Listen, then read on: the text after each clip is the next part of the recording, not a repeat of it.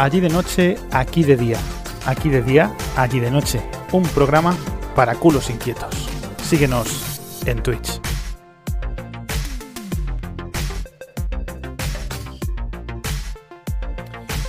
Buenas noches, buenos días, dependiendo de la parte del mundo desde donde nos estés viendo. Y bienvenido a un directo más de Adán de Allí de Día, aquí de noche. Bienvenido, bienvenide, bienvenude a este loco espectáculo de pirotecnia, de encuentros, desencuentros, de amores, de desengaños, de todo aquello que llena y que vacía nuestras vidas. Porque los días a veces son complicados y las noches son demasiado largas.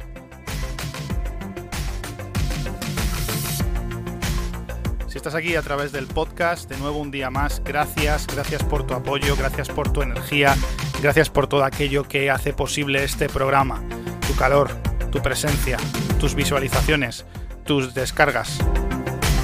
Descargo. Y con esta melodía maravillosa con la que llenamos tu casa de alegría, de humor, de llanto incluso, o de repudia, si no se peta el ordenador, arrancamos un día más en Allí de día, aquí de noche, un programa para culos inquietos. Hoy es 17 de febrero de 2022 y son las 8 de la tarde y 16 minutos en la península ibérica. Las 4 de la tarde y 16 minutos en Uruguay. Las 4 de la mañana en Tokio.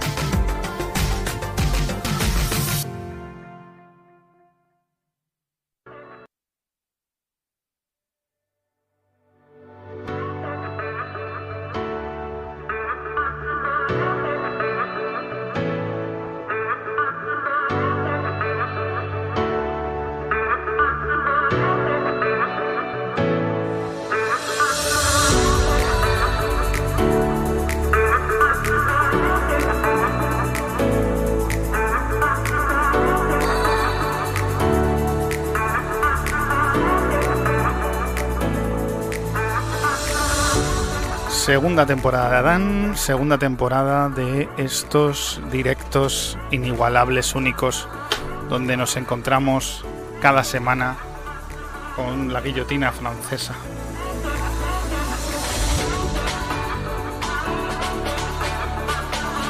Esto es un sin Dios, da igual, da igual lo que... Si es que ya no organizo nada, porque ¿para qué? ¿Para qué? ¿Para qué voy a organizar las cosas? Si luego salen como, como salen los cojones, salen como, como quieren salir. Hoy por lo menos el ordenador iba bien. Y eso que lleva encendido no sé cuántos días seguidos. Pero iba bien, iba perfecto el ordenador, hoy no había problema. Hoy se ha abierto el OBS sin ningún tipo de incidencia. Agradecerte el apoyo que si tienes cuenta de Prime, ya sabes que no cuesta, que es gratis, que ya lo estás pagando. Puedes darte de alta en gaming.amazon.com si no me equivoco. Y le das al botoncito aquí de suscribirte, eh, de puta madre, y nos apoyas. No cuesta un duro porque ya lo estás haciendo.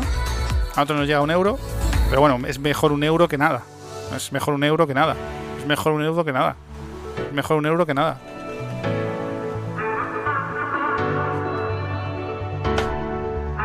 Eso que oís es la guillotina.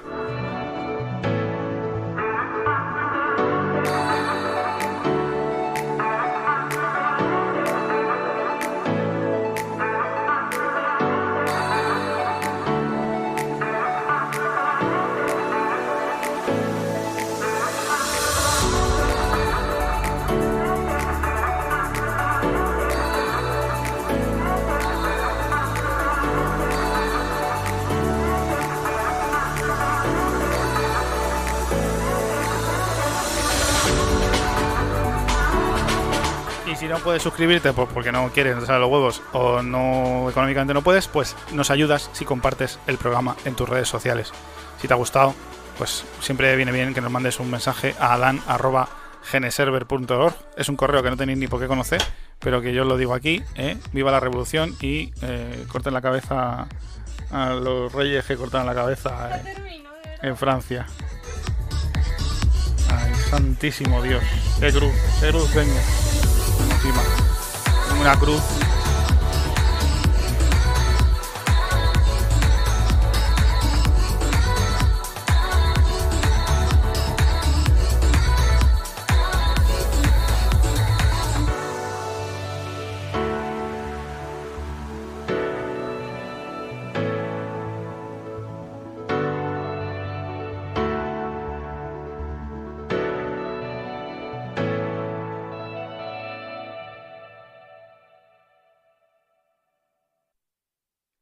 A I25. Bueno, si estás escuchando este vídeo después, días después de todo esto, pues empezamos en 5 minutos.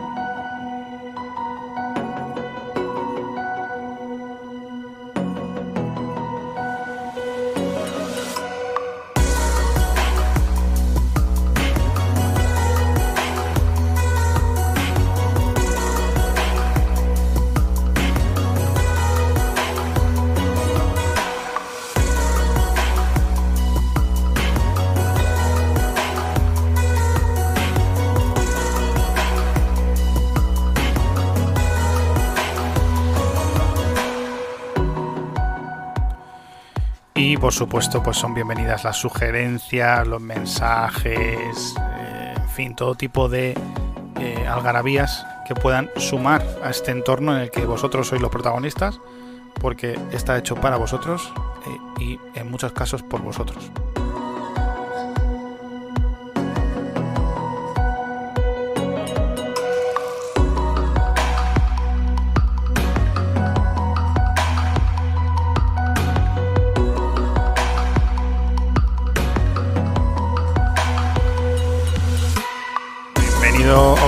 Bienvenido al directo un día más, un fijo, un inimitable, un único, una persona que siempre está cuando se la necesita en los streams ahí diciendo viva España, viva México, cabrones, o viva la madre que os parió. Aquí ahora mismo estamos en plena revolución de Francia, rememorando los tiempos de la guillotina. A ver si a Kemi nos hace el placer. Voy a subirle el, el micro para que se pueda escuchar mejor aún ese corte de papel. Espera, espera. Estoy en ello. Por favor, esa guillotina, como baja. Ahí está.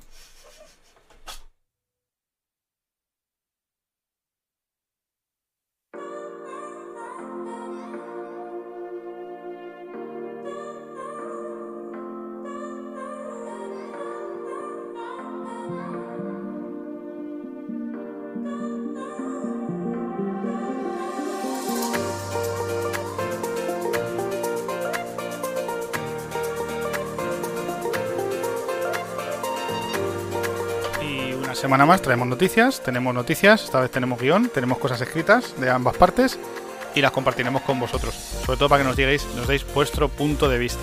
La semana pasada pues ha sido a nivel político, ya sabéis, eh, convulsa en España y yo cada vez que escucho más historias de la política pues más vergüenza me da mi país. Supongo que habrá países peores donde tenéis más vergüenza aún.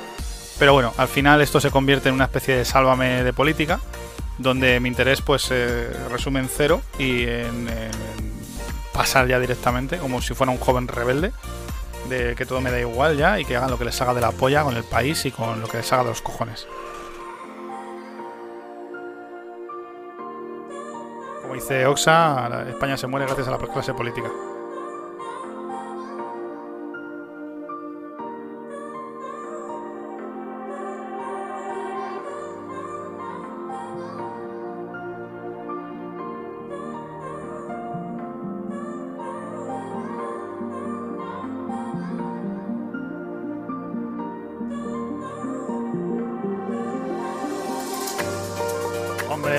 Un cafelito.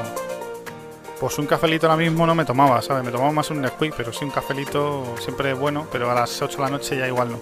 Porque me puedo volver una bestia. ¿sabes? Puedo volver una bestia.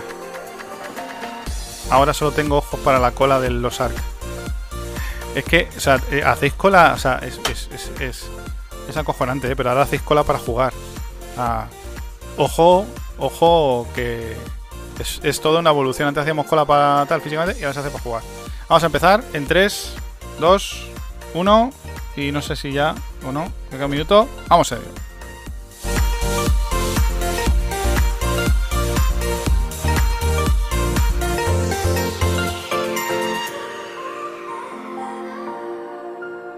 Emiliano.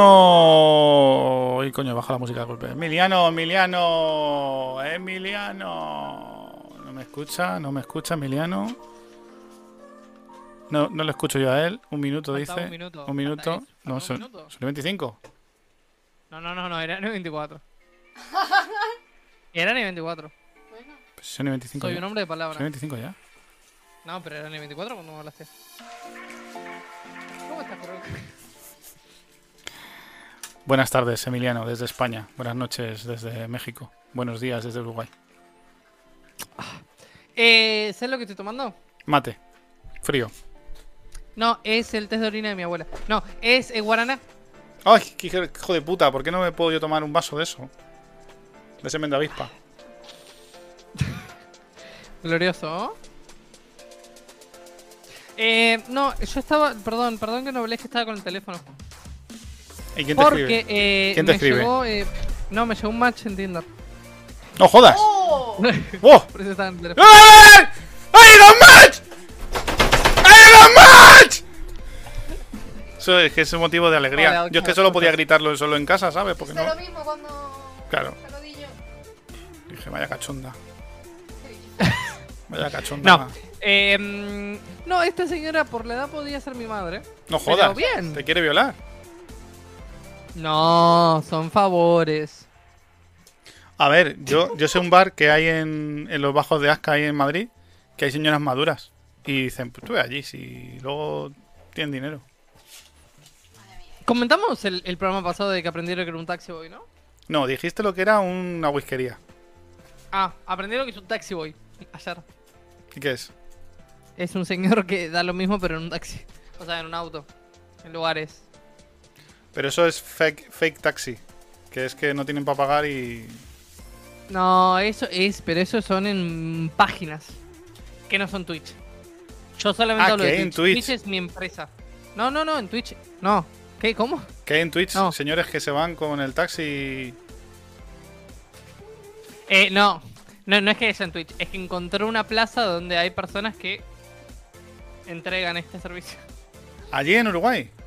Acá en Uruguay. ¿Has ido vi- presencialmente? ¿Has visto? No, no, no, no, no, no. No.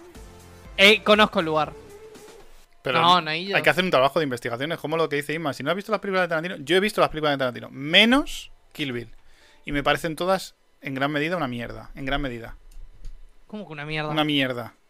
Una basura. No, no le gusta a Tarantino. a Su este estilo chico. no me gusta nada. Es una mierda. A mí me gusta, a mí me gusta Tarantino, la única peli- vi, vi pocas películas de él, eso es cierto.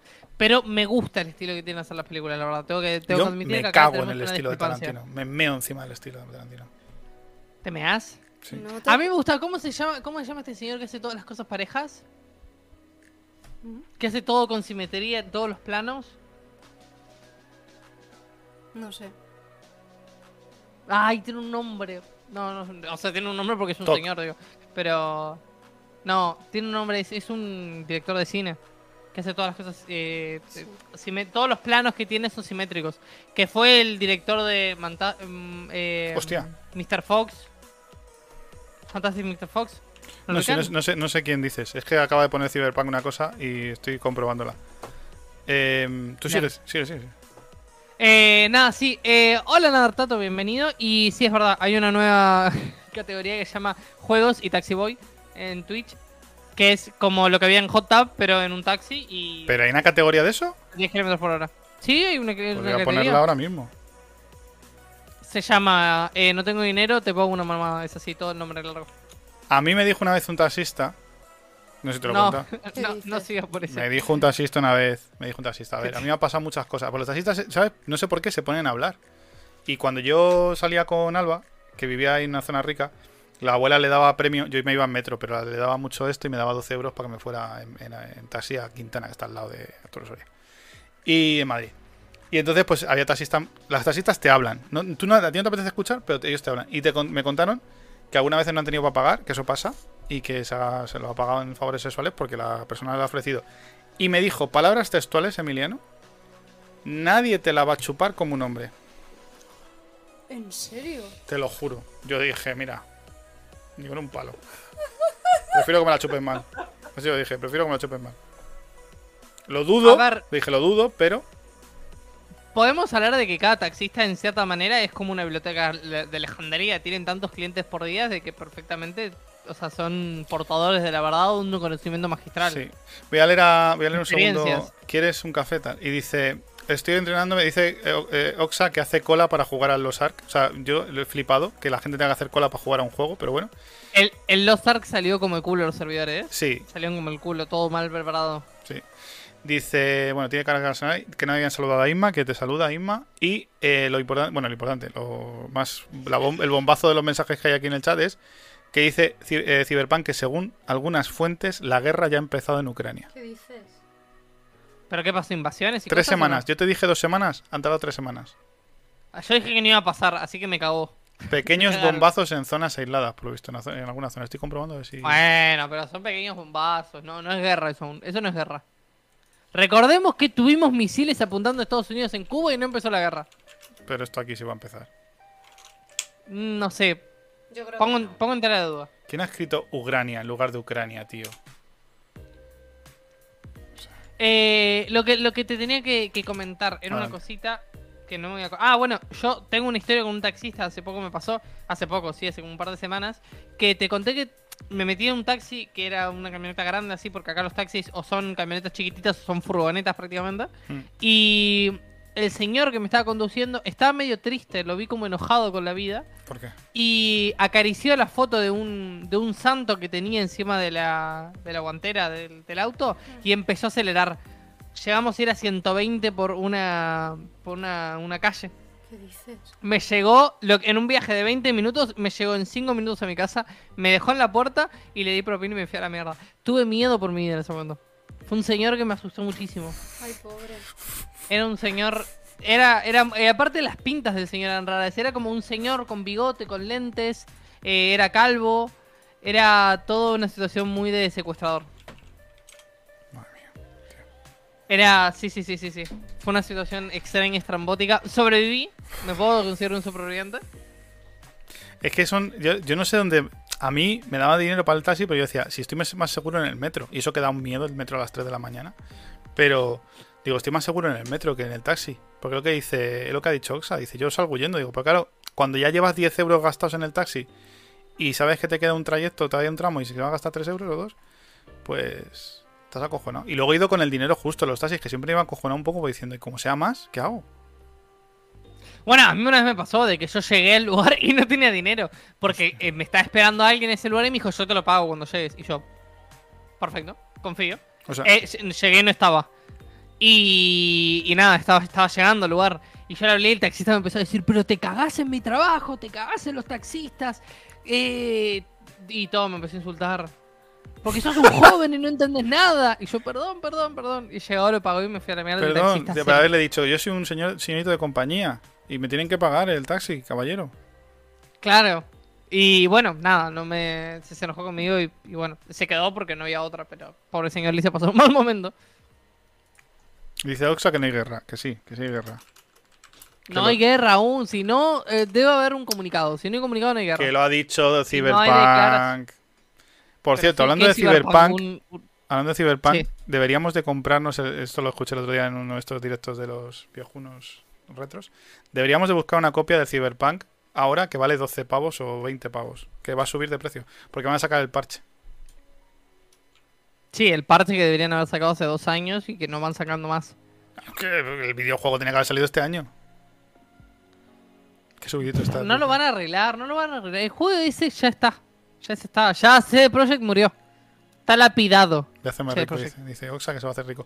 Lo que sí está subiendo de precio es el jodido Kirby, que valía 46 euros en reserva en Amazon y ahora vale 59. Me caga en su puta. El, el Forgotten Lands. Sí. Está bueno, tiene buena pinta. Yo lo, yo si fuera vos lo compraría y lo jugaría. ¿Tú has visto que mm, se puede comer coches y se transforma en un coche? No, no se transforma en un coche. Se transforma en un coche. Chup- no, chupa el coche y conduce el coche, pero no se transforma en un Bueno, coche. se transforma en un coche. Se mete como que Sí. cubre el coche. Sí, está muy bueno, la verdad. Nunca voy a entender la anatomía de Kirby, eso es cierto. Tipo, nunca voy a entender si hay huesos o si es todo cartilaginoso. O si tiene alguna estructura ósea central. Pero a mí me gustan mucho los juegos de Kirby. Yo empecé con el Kirby eh, Crystal Shards, que es el juego que salió para Kirby 64. En Nintendo 64. Coño, empezaste con la 64. No, no empecé con la 64, empecé con los ports de la 64 para eh, computadoras. En los emuladores. Yo empecé con el de Quiero Game comentar Boy, otra cosa. pero ¿Qué? claro, ¿Sí? era una putada. Que yo empecé con el de Game Boy, pero era una putada, porque como antes no se guardaban las partidas, pues... Pero no serio, el primero que salió para Game Boy no era un Kirby blanco enorme. No, Que el era más blanco y era grande y que no se llamaba Kirby. primero que salió para Game Boy era el Kirby, el Kirby Dream Land y era normal. O sea, era como el Kirby... Claro, es que yo no conocía el Kirby de NES. Pero era parecido al de NES. Lo que pasa es que el de NES se podía guardar. No, es que había. Has tirado el agua, has tirado el agua. El guaraná. Grita como yo, macho. Ha tirado el guananá. Le he echado mal de ojo. Se me cayó Guaraná, eh. Hostia, el, te- el teclado Emiliano. Aparte se me tembló el brazo. Era o entre el teclado o el mouse. Decidí el teclado. No jodas, es peor, mejor el mouse. Hostia, bueno, tenemos problemas Madre técnicos, mía. atravesamos un, un momento en la vida de en la vida de una persona, pues ya no sé, un informático, eh, que puede ocurrirte a ti. Madre mía, teclado con el. Emi, tienes que hacer un- Tienes que hacer una un diseño para cuando pasen estas cosas y dejar ahí la imagen de Emi acaba de tirar el guaraná. No, la en imagen. Emi con una carta de ajuste. O algo así. Pues ya verás mañana, Claro. cuando eso se Es empieza a secar. Si, si pongo Guaraná, a lo mejor es, es- tendría que hacer para cada situación, a lo mejor es muy específico. Tengo que hacer muchas, porque pueden pasar muchas eventualidades. Por ejemplo, eh, momentos técnicos, hay un pen en directo. Puedo sacar el de. volvió loco y sacó un dildo El de, en la, directo. el, de la pene- el de la bolsa del placer. Hay ataques no, no. Dice Cyberpunk, hay ataques esporádicos, es una guerra controlada. Tengo eh, una duda, dice Osagot, fuera del programa. ¿Alguno sabe cómo se llama el tío grandote este que se viste de otaku sirvienta? ¡Hostia! El, espérate, no es el, pero es el tío este que vive en, en Japón, Que ahora está gordo y feo. que se hace coletas y y canta con una niña o algo así. Puta ¿No te acuerdas? Ni puta idea. No sé si es ese. Ese, eh, dice Carmen de Merena. Sí, sí, ya sé quién es. Pero no sé cómo se llama. Pero sé quién dices. Sí, que es un metalero, es occidental, creo Tío, que. grande, Creo, otaku, no sé si es un, ju- Japón, un, un jugador alto. australiano de béisbol que se metió a hacer eso o algo así. Estoy. Perdón, perdón, perdón, ya, ya me recuperé del ¿Se ha caído encima Ahora del teclado del. Guaraná, Emiliano? No, no, eh, encima de la barra del teclado. eh, no pasó nada. Se recuperó, no se mojó el teclado. O sea, se mojó el teclado, pero no se mojó el teclado. Para eso te paga, dice Oxa, que te paga. ¿Para qué me paga? Para esto, para que te acuerdes de esto. ¿Qué dices? Para que te acuerdes del nombre. Es que no me acuerdo. Mira, mira. es Solo lo he visto una vez y El cosplay ahí. me hizo mucha gracia, pero no. ¿Lo has buscado? ¿Qué has puesto? Pues te lo he dicho, tío grande, otaku, Japón alto. No, hombre, no pongas eso. pon- Pues, a pues es ver que si lo como, busco yo. a ver como si lo ahora, como ahora uso el pato, pues el pato igual no me dice lo que quiero, pero Google sí, seguro. Curo, te tengo una pregunta. Eh, si te escucho otra vez el, el aire de fondo, ¿puede ser? Mira, me voy a cagar en la Virgen, en Dios y en el Papa. Todo junto. ¿Te acordás cómo lo habías arreglado o no? Claro, me acuerdo, la entrada del micro. A ver, Vamos, vamos que se puede. puta Windows 11, macho. No, güey. ¿Es Windows 11 o tocaste algo antes? Pues tocar yo, voy a tocar, si no toco nada. Bueno, mientras que pasamos por estos problemas técnicos que siempre tenemos porque nunca preparamos las cosas bien con antelación, tengo que decir que esta vez puse noticias en Está- el drive eh, y que 50, no me las leyó. Está al 50. ¿Las pusiste? ¿Las tendrías? Seguramente las pusiste hoy. Si quieres lo podemos... No, podemos no. lo podemos mirar, si es que Google Drive lo dice No, todo. no, no, podemos no, mirar, no. Podemos, mirar, podemos mirar la fecha de modificación del archivo La... y te digo, última modificación, Emiliano Pena Pereira hace 35 minutos. Vaya. Historial de versiones, ¿eh? Te puedo decir eh, cuándo puse yo cosas. No, es que ahora lo- le cambié algo, por eso es que aparece mi última, pero yo No, lo hice antes. pero que lo tengo, con lo tengo en detalle, ¿eh? Mira, el 14 de febrero puse yo las noticias. El 15 modifiqué el, el salto de línea. 17 de febrero, que soy, ¿no? Sí. 5 y media hora local, ¿puede ser? O 5 y media... No, No, 5 y no. media hora, hora local mía, sí, 5 y media. Aquí, añadiendo... Hola, buenas. No sé, no sé quién agregó nada. No, Ya, ya, ya, ya. no me ha, no me, no. Ya, ya, Bueno, perdón, es verdad, puede ser que lo haya agregado hoy, Oh, pero eh, Y- las agregué. Y dijiste en un directo tuyo que ibas a agregar noticias el domingo. Y el domingo no agregaste nada. Y el lunes entré y no había noticias. Un momento. Oxa, que ya he encontrado lo del tipo este. Joder, qué máquina. Claro, pones... eh, Os voy a decir cómo lo he encontrado. He puesto cantante occidental en Japón con coletas y barba. Doctor Arroyo. y pone que el grupo se llama Lady Beer. Pero ya lo he encontrado, Oxa.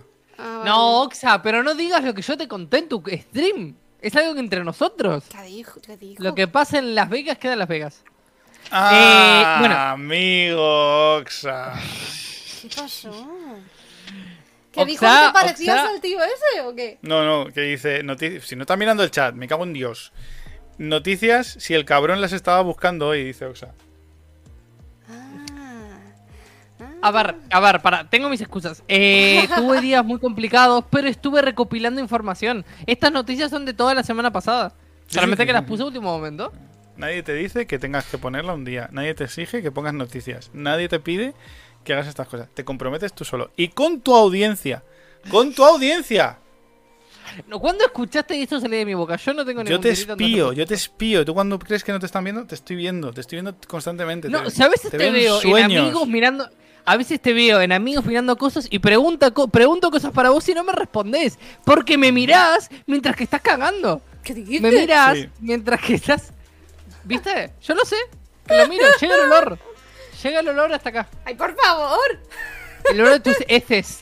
Tus heces vienen No hasta huelen aquí. tan mal, eh, huelen peor las de mis gatos. Oh, la de noche. Eh, para para mí el, el ano, el esfínter de un gato puede ser comparado con Mordor o algún círculo del infierno dantesco. Son las gatas las que, no- las Las que gatas, peor- los gatos no, es verdad. Las gatas son las que Son baratas. macho. No sé qué coño pasa. Que tienen No, mira, yo tengo un gato, yo tengo un gato y tiene una cara linda, pero caga que Que luna se ve desde aquí, tú.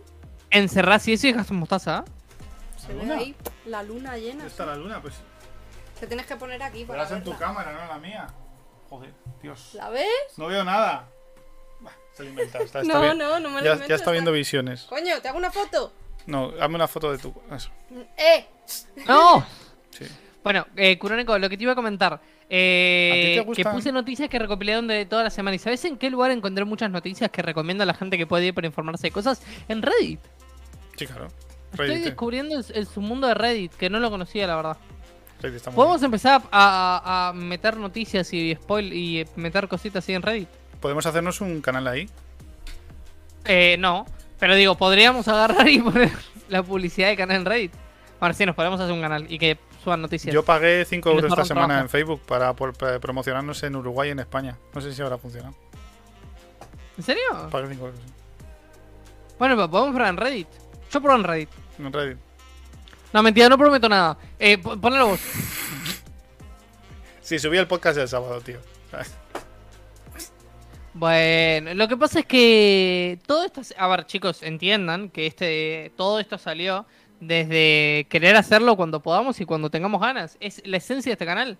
Pura y dura, que nada está. lo- las únicas cosas que tenemos bien son que Kuroneko sube los videos y que yo hago los overlays. Ya está. Es la única cosa decente que tenemos. Después nada. Y que me quedan meses de vida. ¿Vas a, vas a explayar tus, tus ganas de, de morir ante una cierta edad? Sí, sí, sí. ¿No Los llegas, a, 40, no llegas a los 40? 40, ¿no? Los 40 es el límite. Y la escalera. ¿Por qué? Ah, no digas tontería, anda. ¿Qué? Igual yo, yo tengo los 27, vos los 40, estamos ahí. Bueno, cuando yo llegue a los 27, a lo mejor vos llegas a los 40. Y con directo juntos.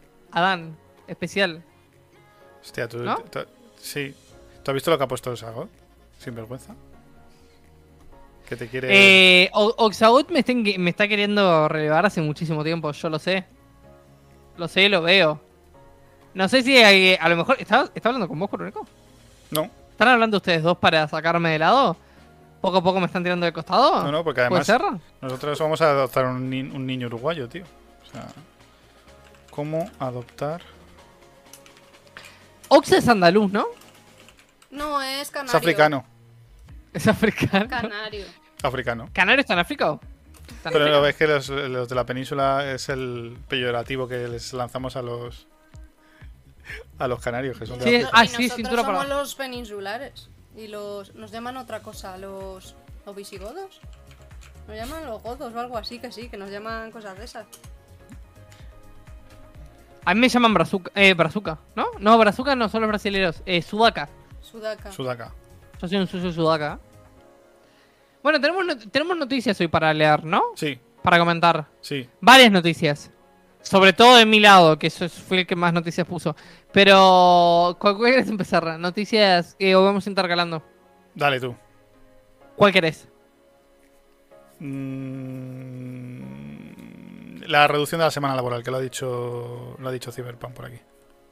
Eh, mira el archivo. Sí. Lo tengo. ¿Qué pasa? ¿Qué estás haciendo? Mira tu última noticia. ¿A mía? Sí. ¿La de los pájaros? No, más abajo. Pero sí. ¿No lees algo? No. Encima de mi nombre. ¿Qué dice? Encima de tu nombre. ¿Qué has puesto? A ver, ¿qué has puesto? Emi, hola, buenas. Ah, no. Ah, perdón, te puse un mensaje. Se ve que no se actualizó. Bueno, eh, leemos la jornada laboral. Ah, porque estoy ¿te mirando el histórico. Espérate. Ah, Hijo de puta, lo acabo de ver. Te lo, te lo borro. La mierda. bueno, eh, tenemos la noticia de Bélgica. Bélgica, Bélgica o belga o los belgas, creo que belga es Bélgica, no va a ser en Noruega. O sea, Francia. Eh, está, está planteando una, una reforma laboral entre. eh, están diciendo acá que es un acuerdo entre los liberales y los socialistas. O sea, Dicen acá, no la sé. derecha. Eh, no, o sea, dice entre los liberales y los socialistas, pero la verdad es que no sé qué acuerdo se puede llegar entre un liberal y un socialista. Pues sí, O sea, no, no sé qué acuerdos son. No, yo qué sé, no sé, no sé la, la situación Socialismo no política existe. Emiliano. ¿Qué? Socialismo no existe. No sé. Hablaron, gente habló Sí. y llegaron al, al- al concuerdo de que eh, va a haber reformas laborales y una de las, de las de las partes de la reforma laboral que más llamativo le resulta a todas las personas es la siguiente, que se va a reducir la jornada laboral, eh, se puede reducir de cuatro, de cinco días laborales semanales a cuatro días laborales. ¿Dónde está el meollo del asunto? Se va a cobrar igual. Pero ¿dónde está el meollo del asunto? Que para hacer esto, las horas eh, de trabajo no van, a, no van a cambiar, van a ser las mismas horas semanales. Entonces, la jornada se puede distribuir en un día, trabajar en vez de 8 horas, trabajar 10 horas. Trabajas 10 horas, 4 días y el quinto día lo tenés libres. Vamos, una mierda. Que lo metan por el culo. Es una manera de distribuir las horas. Yo que sé, si querés tener un día más libre, podés trabajar 10 horas. Sin reducir el- el- las horas trabajadas. O sea, sin reducir las horas que trabajas todos los días. ¿Tú te acuerdas cuando me dijiste lo de cocinar y recrearte con la cocina y todo esto? ¿Sabes qué hace falta para eso? ¿Qué hace falta? Tiempo y energía. ¿Sabes lo que pasa Bueno, con una pero- jornada de 10 horas? Sí. ¿Qué pasa? Que no Que tiene no ni tiempo ni tienes tiempo. energía. Bueno, pero tenés un día libre entero. Da igual. Para morirte. Pero tenés 3 días. Un único Yo- fin de semana. He trabajado jornadas de 9, de 10 y de 12 horas. 10 días seguidos. Y algunas veces 5. Y te puedo asegurar que el, el primer día libre era para estar en la cama. Muerto. Claro.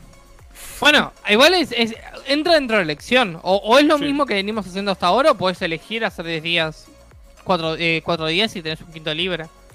A mí la verdad, no me parece mal que exista esa opción. Que exista como opción, no me parece que esté mal. Ahora, es que el problema, el problema con las jornadas laborales es lo mismo. Acá en, en Argentina se estaba planteando bajar la semana eh, laboral, creo que eran a 4 o 3 días, eh, redistribuyendo las horas laborales entre todos los trabajadores. Cosa que me parece una locura, una, una barbaridad. Porque, ¿qué pasa? Eh, no se puede reducir las horas laborales siendo que, o sea, si trabajas menos, cobras menos. Es el problema que hay, ¿entendés? Ya. Porque no te pueden reducir la jornada laboral y cobrando lo mismo. Pero lo que hacen. Oye, bien huele, ¿no? Sí, salchichas de queso creo que son. Qué ricas. No espero, tío, ¿en serio? Hombre, yo tengo un olfato. ¿Cuál cerdo buscando trufas? Yo creo que es la cena de Alina de las niñas. Sí. Tiene toda la pinta. Qué rico. Comí una cosa el otro día en casa de, de mis vecinos que viene directamente de Rumanía y son una especie de salchichas, tío. De queso. No, es como... Es carne picada muy especiada. Y con mucha grasa, mucha grasa, para que te mueras ahí. Una ¿Y no será de Nor? No, ¿No? ¿Nor No. O Nor? no. No, se, ¿No? llama, Honor. se llama Michi. Ah, si tú te acuerdas. Joder. Michi. Ah, no sé. Michi. Y una vez, me acuerdo, ideas que me vienen random, no tienen nada ninguna que ver con la otra. Que puse una canción, que no voy a repetir aquí, puse una canción que va, es una canción peyorativa hacia los rumanos. Un gran éxito de los 90 aquí en España. Que se la puse a unos vecinos que tenía encima el otro piso y que me daban golpes en el suelo porque se sentían ofendidos. Y la puse un día, varios días seguidos, eh, cantándola, gritándola, chillándola, y me ocuparon la casa de Fuenlabrada unos rumanos precisamente. En fin, cosas de la vida. Entonces es una canción maldita y siempre le hago la broma a Inma de si la cantamos o no la cantamos. Es eh, canción fea, es una canción tal, pero graciosa. Es graciosa desde nuestro humor de Adán, ¿sabes? Un- Claro. Ah, ¿y, y, y se enojaban los vecinos porque estabas cantando esa canción? Esto no, esto no porque no la he cantado todavía. No, o sea, No, no, Tenemos cuéntale, cuéntale lo que pasó. tenemos una buena relación. Por cantar esa canción. Que me ocuparon la casa, si lo he dicho. Si es que Ah, estás escribiendo al sol y no te enteras. Sí. Pero son, ru- son Quiere estar en el romanos. programa, pero no se entera de nada. ¿Eh? Pero son romanos. Mis vecinos vecinos? de ahora sí. Nuestros voci- vecinos. Los de arriba de la otra casa también. Y los que me ocuparon el piso, pues casualmente también. ¿Entonces podemos decir que los problemas de España son por culpa de los romanos? Mm, yo creo que son más por culpa de los canarios, fíjate. ¿Por qué? Porque está Y por Oxa, claramente. Eh, no, pero ¿qué te iba a comentar? Bueno, ¿y qué opinas entonces de la...? Porque se planteó, por eso la noticia que la traigo a colación, que se eh, planteara lo mismo en Uruguay, si se podía traer Uruguay eso, y plantearlo acá. A ver, te- voy a hacer una valoración de broma y una valoración, bueno, de broma verdad y de una valoración ya seria. Eh, la primera, lo que pienso cada año que pasa es que quiero dejar de trabajar de una puta vez, por lo menos para otros. Para No, mí, Cada año no, cada día. Cada ¿Qué día. leches? Y la otra es que está más que probado que las últimas horas del trabajo no es que no sean productivas, es que no valen para nada.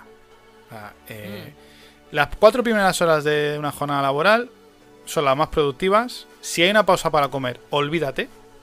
Olvídate, porque tampoco tenemos unas normas. obvia- obviamente, la empresa no te va a obligar a comer ciertas cosas. Pero claro, está el que se mete un cocido o el que se mete una ensalada.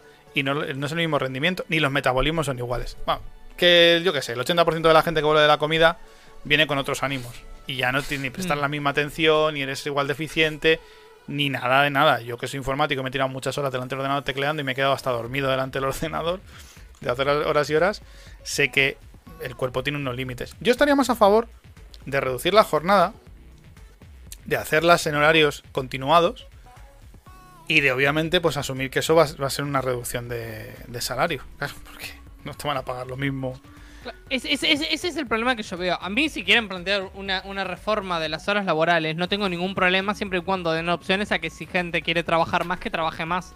Pero el salario va a ser un salario reducido, porque acá lo que están planteando muchas veces es que se reduzca la jornada laboral cobrando lo mismo. Y eso es... eh, no, A ver, va a ocurrir. Hombre, debería ser así. a ver.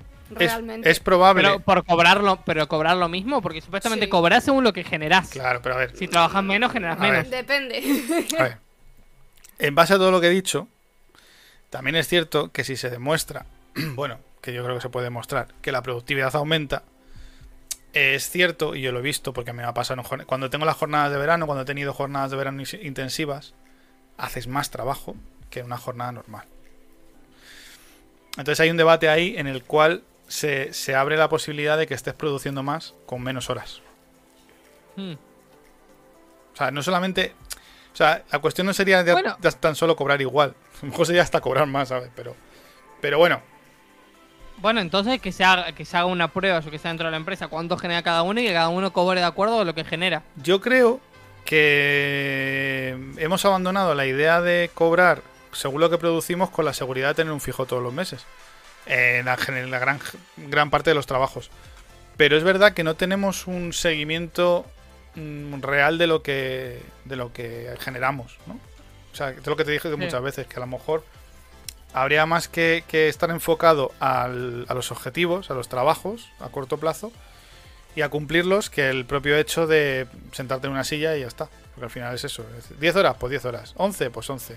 Pero es que te digo que se trabajan 4. Sí, sí, sí, sí, entiendo. Pero también entiendo de que, bueno, está, si. Yo, o sea, yo, yo entiendo que si trabajas 8 horas, cobras por esas 8 horas. Si trabajas 4 horas, cobras por esas 4 horas. Claro. No puedes trabajar 4 horas y cobrar por 8 horas. Lo que pasa es que a tu empresa la pagan por servicio. O sea, tú, imagínate, edición de vídeo. Para que edición de vídeo no puedes dejar de trabajar, obviamente, ni puedes, ni tienes picos. Es posible que la estés cagando más conforme más cansado estés y estés dando mm, menos pie con bola que cuando empiezas a tope de energía. Pero tu empresa cobra por un servicio fijo o por horas y tal, entonces te tiene que pagar a ti en la proporcionalidad que te que ha llegado a tu acuerdo. Por tanto, si, a la, Mm. si la empresa cobra por un servicio por horas, te tiene que pagar en ese, en esa, en ese formato. Complicado. Sí. Es, es complicado. O sea, sí, le- le- el resumen sería el siguiente. Eh, para mí, libertad al trabajador. Si quiere, me parece que está buena esta decisión, siempre y cuando que puedan decidir que nadie se le obligue a trabajar cuatro días a la semana, eh, 10 horas al día. Yo- Que no se les obligue. Yo personalmente creo que el futuro sería reducir horas. Porque es verdad, que te, te lo digo sinceramente, los trabajos de oficina en los que se para comer, eh, de, 3 de, de 4 de la tarde a 5 de la tarde o a 6 o hasta donde que se quede la gente, son eh, momentos, bueno, puede haber reuniones, puede haber tal, pero que en productivos, productivos no, no terminan de ser. Sí que siempre acabas haciendo algo, por supuesto. Pero generalmente, a no sé que sea una- un fuego, una cosa tal, siempre se dice, bueno, mañana lo hablamos, bueno, mañana lo hablamos. Entonces al final, pues joder, tienes ahí la empresa abierta, gastando dinero, yo como empresario, ¿eh? gastando luz, gastando, ¿no? Eh, Mm. calefacción, que bueno, en mi oficina tienen puesto el ahorro energético de la calefacción, que estamos pasando un frío cada vez que vamos. Yo fui el, eh, bueno, hace un montón que no iba, eh, fui el miércoles pasado y hay hasta sensores de movimiento para las luces, para que se apaguen. Como que el miércoles pasado. Claro. Bueno, ayer. pero entonces, entonces sea, ahí al- Miércoles eh, pasado, para mí eso es también de- entra dentro de la competición de, este de- entre las empresas. fuiste. el miércoles Perdón, pasado. ¿qué, qué dices, Emi? No, que ahí entra dentro de la competición de las empresas. Si una empresa le paga menos, o sea, reduce el horario laboral y se ve que es más eficiente y que genera más, las empresas van a copiar ese modelo. Siempre y Sí. cuando sea funcional. Si no lo han hecho, Claro. a lo mejor es que no es funcional. Yo ya te digo que no creo que se perdiera nada quitando el viernes, por ejemplo, o el lunes. Bueno, el viernes quizás. No creo que se perdiera mucho.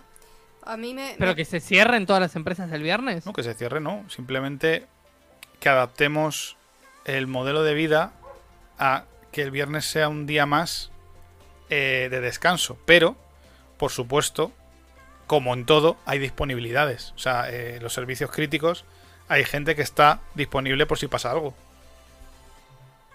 Claro. A mí me, Sí, sí, me contaban ayer que es que tengo una alumna que su- uno de sus hijos vive en Lyon, en Francia, y que venían sus nietos a verla esta semana porque en Francia el colegio de los niños son dos me- cada dos meses tienen vacaciones y todas las semanas los miércoles, el miércoles no tienen clase. Tienen clase lunes, martes, jueves y viernes. Y cada dos meses vacaciones. Digo, madre mía, qué maravilla, ¿no? Dice, pero en el fondo tienen las mismas vacaciones que tenemos aquí o en otros sitios. Lo que pasa que... Y digo, claro, pensábamos eso. Y dice, no, no, mis, mis nietos tienen todo julio de vacaciones. Y yo, jolly, pues qué bien viven, ¿no? Entonces, claro, viendo esas cosas que de hecho en Navarra no tienen clase tampoco. Los miércoles por la tarde no tienen clase. Y cosas así. Pues claro, dices, "Uf, es que llega un momento en el que tienes que, que coger y, y hacer que, que la vida laboral se solape con, con la vida escolar de tus hijos también. Eso es otro tema. Eso es otro tema que, bueno, aquí tenemos una conciliación hasta los 8 años, se puede coger, una reducción de horas, con su correspondiente reducción de salario, claro. Pero es un tema, porque es que ahora no tenemos tiempo para nada. Entonces, alargar una jornada a 10 horas, pues una Bueno, pero eh, ahí también pasa algo, por ejemplo, de que hay mucha gente que dice, eh, trabajo tanto que no tengo tiempo, por ejemplo, para aprender un nuevo idioma o para aprender a hacer una nueva habilidad para desarrollarme en otra cosa. Eh, ahora estuvo la cuarentena, donde hubo mucho tiempo libre, y esas personas, muchas de esas tampoco desarrollaron su- una lengua, una nueva actividad o una nueva habilidad. Me parece que muchas veces pasa de que, oye, a mí también me pasa de que digo, ah, con más tiempo libre podría hacer más cosas y en realidad cuando tengo más tiempo libre no hago esas cosas. Bueno, hasta que empieces a trabajar una jornada fija. Bueno, está, pero digo, eh, tampoco. Hay muchas veces que decimos, ah, con el tiempo libre haríamos un montón de cosas que a lo mejor tampoco terminamos haciendo. Yo sí, y ha habido mucha gente que me consta a mi alrededor que sí lo ha hecho incluso en pandemia. Pero, de hecho, muchos programas de, de Twitch nacieron en pandemia. Hmm. Pero, obviamente, el, el, a ver, el grosso de la gente, la masa, pues esa gente no vale ni para tomar por culo. O sea, están ahí enchufados al Netflix todo el día y se quejan de la vida, pero luego no reaccionan. Pero al final em, pasamos media vida en, la- en el curro, ¿sabes? Es como... Es, es una obviedad lo que estoy diciendo, pero luego cuando te pones a mirar hacia atrás dices, joder, es que, hostia, eh, me he perdido un montón de cosas. Porque tengo esa rutina de, bueno, de pasar todo el día, porque al final es todo el día. Y aquí en Madrid, en ciudades grandes, Nueva York, no nos vamos a poner Madrid, vamos a poner Nueva York, que viven también como nosotros a las afueras, que tardan una hora y media, dos horas en llegar al trabajo, igual que nosotros en Madrid. Que es un poco el símil. Y, y esa Mm. gente, además tiene menos vacaciones, esa gente, pues Estados Unidos tienen 10 días como mucho de vacaciones. Pues es que su vida es ir a trabajar. Ya está. Su día a día ya no tienen para vivir. Y luego la comida, la alimentación no hablemos. Ya, eso ya es otro Igual siempre, en toda la historia de la humanidad, siempre la historia fue eh, trabajar, vivir para trabajar. Sí, pero por ejemplo antes, que eso se defiende mucho aquí, la ultraderecha defiende mucho en España, eh, podía trabajar una, el marido, ¿no? Una persona, o en este caso ahora mismo la mujer, ¿no? Eh, una persona, y se mantenía una familia. Ahora no, ahora es imposible. Bueno, está, pero eso es por, el- por de precios de un montón de cosas y también por el tema de impuestos y todo, le- y todo Claro, pero eso. la comida Pero y las cosas pero- básicas. Pero la persona, pero la persona que iba a trabajar también se desvivía trabajando. Sí, sí, por supuesto que sí.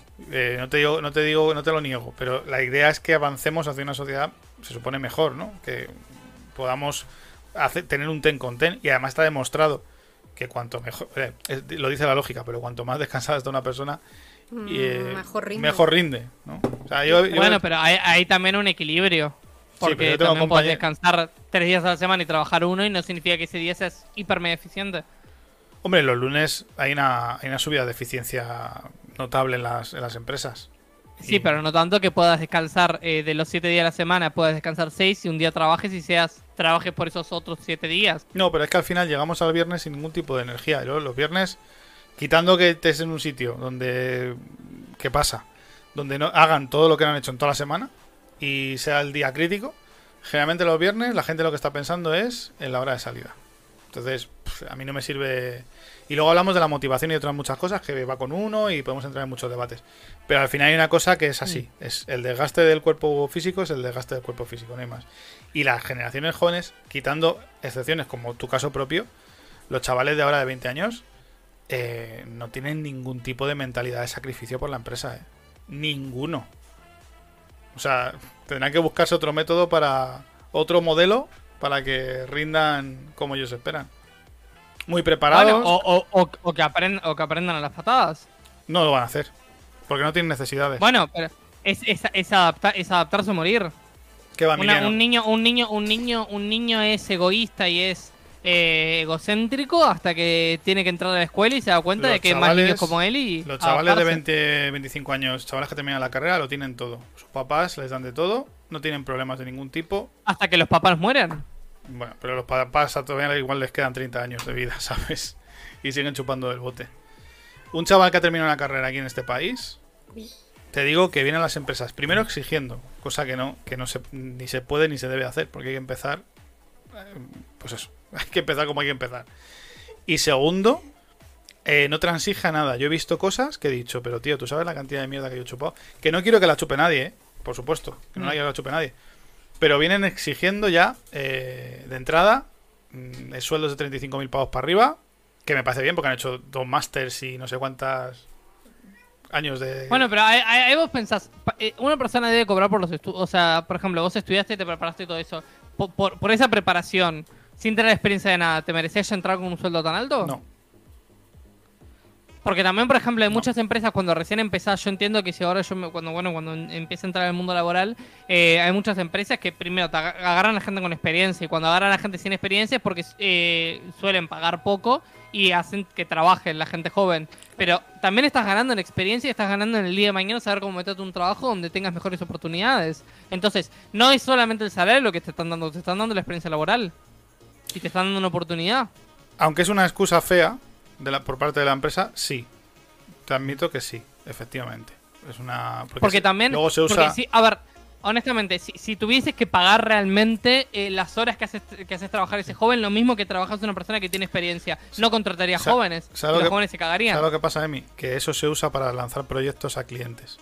Es decir, entran becarios que cobran una basura, hacen una aplicación, se la venden a un cliente, consiguen una empresa que entre en la empresa. Esa aplicación hace aguas por todos lados porque la ha hecho un becario, como es normal, porque mm, todos hemos cometido errores. Y luego ocurren cosas como que se puede uno acceder a la red de, de justicia de España porque está hecha por becarios. ¿Sabes? Bueno, Eso es lo que no sé. esa empresa que, que dio ese servicio se va a ir, A se ningún va a lado. ir poco a poco y va a ir perdiendo. A ningún lado. Bueno, a no ser. Ahí. ¿Por qué no se irá a ningún lado? Pues por lo de siempre, Emiliano, porque es amiga de, porque no sé quién, conoce Bueno, a no está, sé quién. pero ahí estás planteando otro problema, el problema de siempre. Ya, que te, pero lo que que, te debería hablo. ser ilegal es que los becarios no hicieran un contrato de prácticas. O sea, que hagan un contrato de prácticas. Y prácticas es estar al lado de una persona que hace su trabajo, Enseñándole. enseñándole y aprendiendo. Y se le paga en función de eso porque no está, haciendo, no está trabajando, pero no. A los becarios se les tienen 10, 12 y más horas picando código, en el caso de los programadores, y luego eso se le entrega y encima se les pide que presenten el proyecto y luego que documenten y luego si acaso dentro de dos años se les contrata con un contrato con un sueldo inferior en fin que se usa Bueno, mal. entonces estamos, eh, estamos pidiendo que tenga una controlación de, de horarios y de precios y de salarios a la misma persona que, nos aprenda. genera los problemas, que es el Estado. tiene- si hay un contrato de prácticas que esa persona haga prácticas. Eso me parece estupendo. Pero por supuesto que te digo la- doy la razón en que una persona que sale de la carrera no puede eh, pretender cobrar lo que cobro yo. No por nada sino porque es que no tiene experiencia Sí, lo, que Claro, le, sí. lo que le pasaba a tu amiga, la de que hizo veterinaria. Bueno, mi eh, colega que había sido primera de su promoción de veterinaria, pues entró en una clínica, entró en otra y es que ella, ella quería estar en un zoo trabajando. Y si yo en Google no te jode, ¿sabes? Pues sí, efectivamente. Pero uno tiene que ir pasando. Le ofrecieron un curro con guardias y dijo que no y dejó la veterinaria, tío. Se dedicó a otras cosas. Pero vamos es, a lo mismo, es lo mismo que dice la gente, por ejemplo, de mi edad, que quiere ya, dice, ay no, pero mis abuelos podían eh, permitirse comprarse una casa. Y claro, tus abuelos se permitían una casa porque se compraron una casa a las afueras, que después cuando la ciudad Bueno. fue creciendo fue comida Bueno. por los servicios. Bueno, bueno, También. bueno, bueno. A ver, la casa de mi madre, la de la que nos echaron, costaba 5 millones de pesetas. ¿Vale? Eh, no estaba a las afueras. ¿Estaba en un barrio periférico? Sí, pero estaba en Madrid.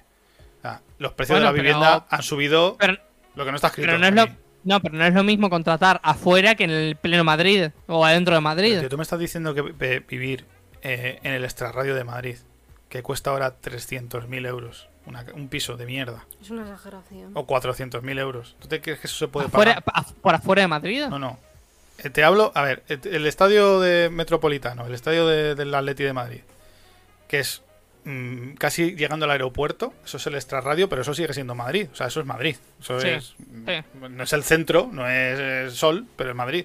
Ahí un piso te puede costar 300.000 pavos y te hablo un piso normal. Sí, es caro. Sí, es caro. Pero también, pero te digo, una, una casa a las afueras, ¿es barata o no es barata?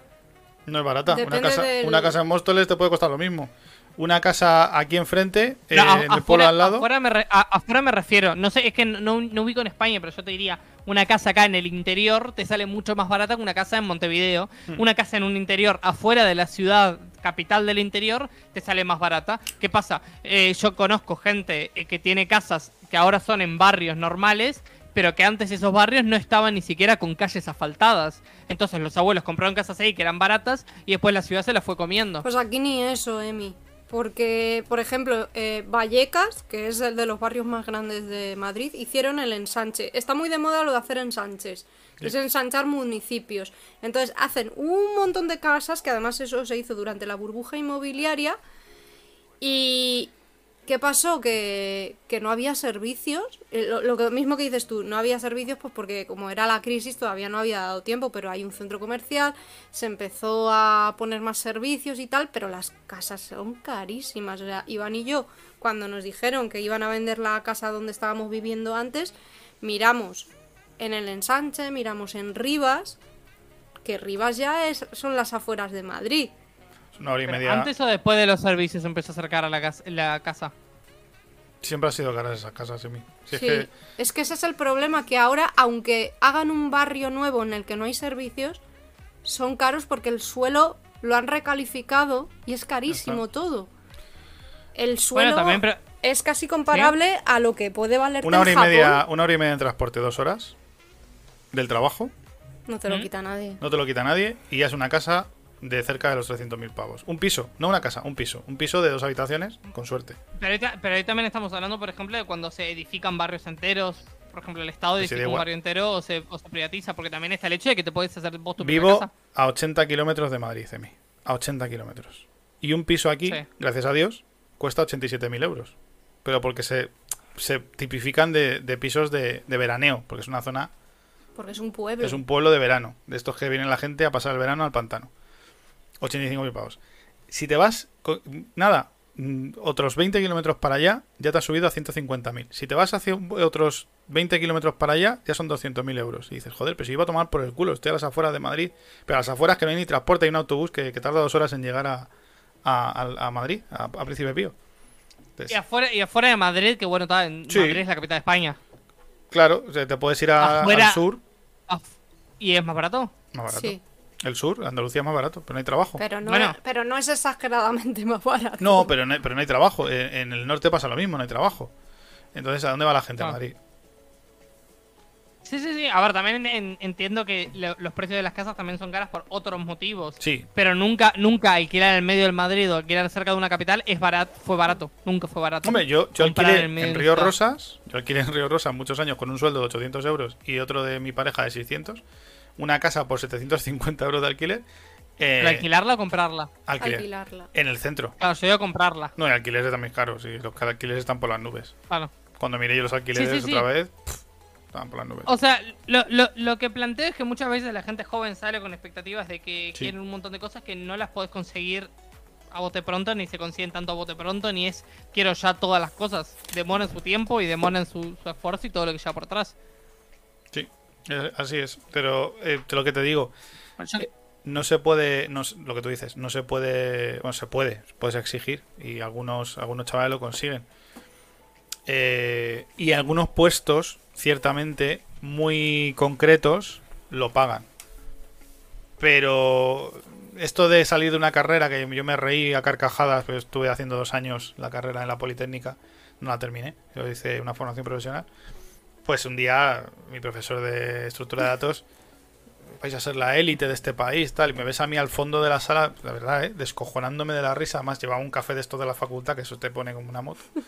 Y ja, ja, ja, ¿qué- qué- ¿de qué se ríe usted, señor Arroyo? Digo, me río de que les está mintiendo. Van a ser, en el mejor de los casos, picacódigo becarios. Digo, y alguno que destacará, pues a lo mejor puede cambiar el paradigma. Digo, pero somos carne de cañón. Aquí sale mano, mano obrera y por muchos años que te- se tienen en la carrera y muchas eh, máster y tal, luego tienen que demostrar que saben y se sale de la carrera y de las formaciones sin tener ni puta idea de nada. Es todo Y teoría. perdón, y, pero también te digo, mucho, mucho del aprendizaje se consigue mismo en el trabajo y en la claro. experiencia de, de- de trabajar, porque, por ejemplo, Todo. había ahí, en, en la otra vez estaba viendo que en Australia, ¿no? Por ejemplo, en Australia hay muy... La gente que se saca títulos y todo eso es muy poca. Eh, porque el título, justamente acá, acá en Uruguay está muy planteada la idea de, ah, tenés un título, vas a conseguir un trabajo, tu vida está formada con Como un aquí. título. Y no, y un estudio, la verdad es que hoy en día cada vez más nos están requiriendo tener estudios, se está requiriendo tener experiencia, se está requiriendo tener eh, labor, ganas de trabajar y de hacer cosas, pero ahora también te digo, hay gente que sale con el título de filósofo y, perdón, por todos los filósofos del mundo, pero vos con un título de filosofía, ¿qué haces? Pero es que yo lo que no entiendo, a ver, con todo mi respeto también, el otro día estaba con el coche yendo al trabajo eh, y escucho que no sé quién, bueno, en la radio, que se había sacado filo- filología inglesa. Digo, pues enhorabuena. ¿Y para qué, para qué estudia filología inglesa? O sea, a ver, que yo Sí. lo respeto, que yo a mis hijos no les voy a poner una pistola a la cabeza el día de mañana. que estudien lo que quieran. Pero les preguntaré, ¿de verdad habéis pensado en lo práctico de estudiar esto? Porque no, a ver, yo, yo, respeto a todos los, que estudian eso, pero que también entiendan de que no tiene salida laboral. Y si no tiene salida laboral por lo más que estudien y por lo buenos que sean en sus carreras, es como, es como ¿qué, va a ganar más? ¿Un ingeniero en sistema o un especializado en la biología de la pata trasera de una libélula? No, y, tienes bueno, y, el que, y el que hace ingeniería. Tienes ahí a, informática. A, los antropólogos o a los, historiadores, que está muy bien, sí, es muy bonito. Pero. Mira, HP eh, Norbis, HP Novis dice: Eso los, los títulos de 1950 era coherente a obtener resultados. Ahora acumular títulos y grados de FP se, se da de bruces con la inestable oferta laboral. Cada disciplina tiene su función. Bueno, cada disciplina tiene su función, hasta cierto punto te lo puedo decir, porque ¿qué función tiene, por ejemplo, un licenciado en eh, antropología? tendrán sus estudios y tendrán sus lugares de estudio, pero no, a ver, casi siempre los estudios de antropología los llevan, los, por ejemplo, los centros de investigación estatales y los centros de investigación estatales. Que tengas la suerte de sacar una plaza en un este de investigación y trabajar para... Bueno, pero en, las plazas de investigaciones estatales. Sí, que, puede ocurrir, pero que... Pero, que eso, pero eso, eso es un curro. No es la norma. Eso es un... Pero eso es un curro gigantesco. ¿Te, te fijas los estudios que tienen? Y son, o sea, la otra, vez, la otra vez vi que había un estudio de que hablaba justamente del machismo en el Lazarillo de Tormes.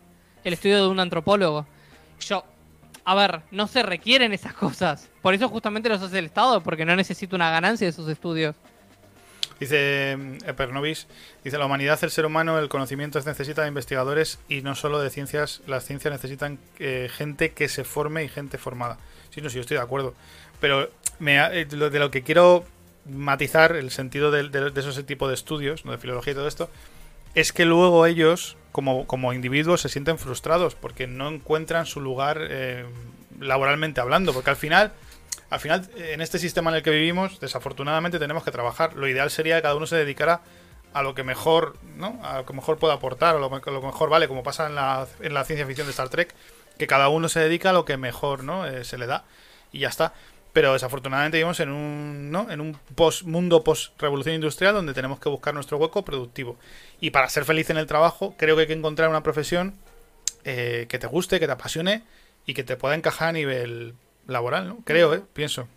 Sí, no, no, yo comparto la idea de que eh, lo idílico sería que cada uno trabaje de lo que le gustase y que le gustase su trabajo y disfrutase hacerlo. aquí tenemos Pero la verdad, la verdad es que yo No, que en casa tenemos el paradigma. Inma es profe de yoga y pilates y es escritora. Y desafortunadamente no mm, tiene un ingreso fijo mensual afortunado. Y en mi caso, yo soy de una FP de informática, grado 2, después del instituto.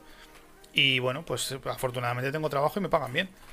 Pero bueno, son las dos caras de la misma moneda, por así decirlo. Eh, por supuesto que los dos, pues necesitamos dedicarnos a lo que nos gusta dedicarnos, es así. Pero tenemos que aceptar que pues sí más tiene que aceptar que si no estuviéramos juntos o lo que fuera, pues tendría que mm, trabajar más, moverse más, trabajar en más sitios, como ha hecho, ¿no? Entonces, como llevo haciendo toda mi vida. Y aún así no llegar a mil euros.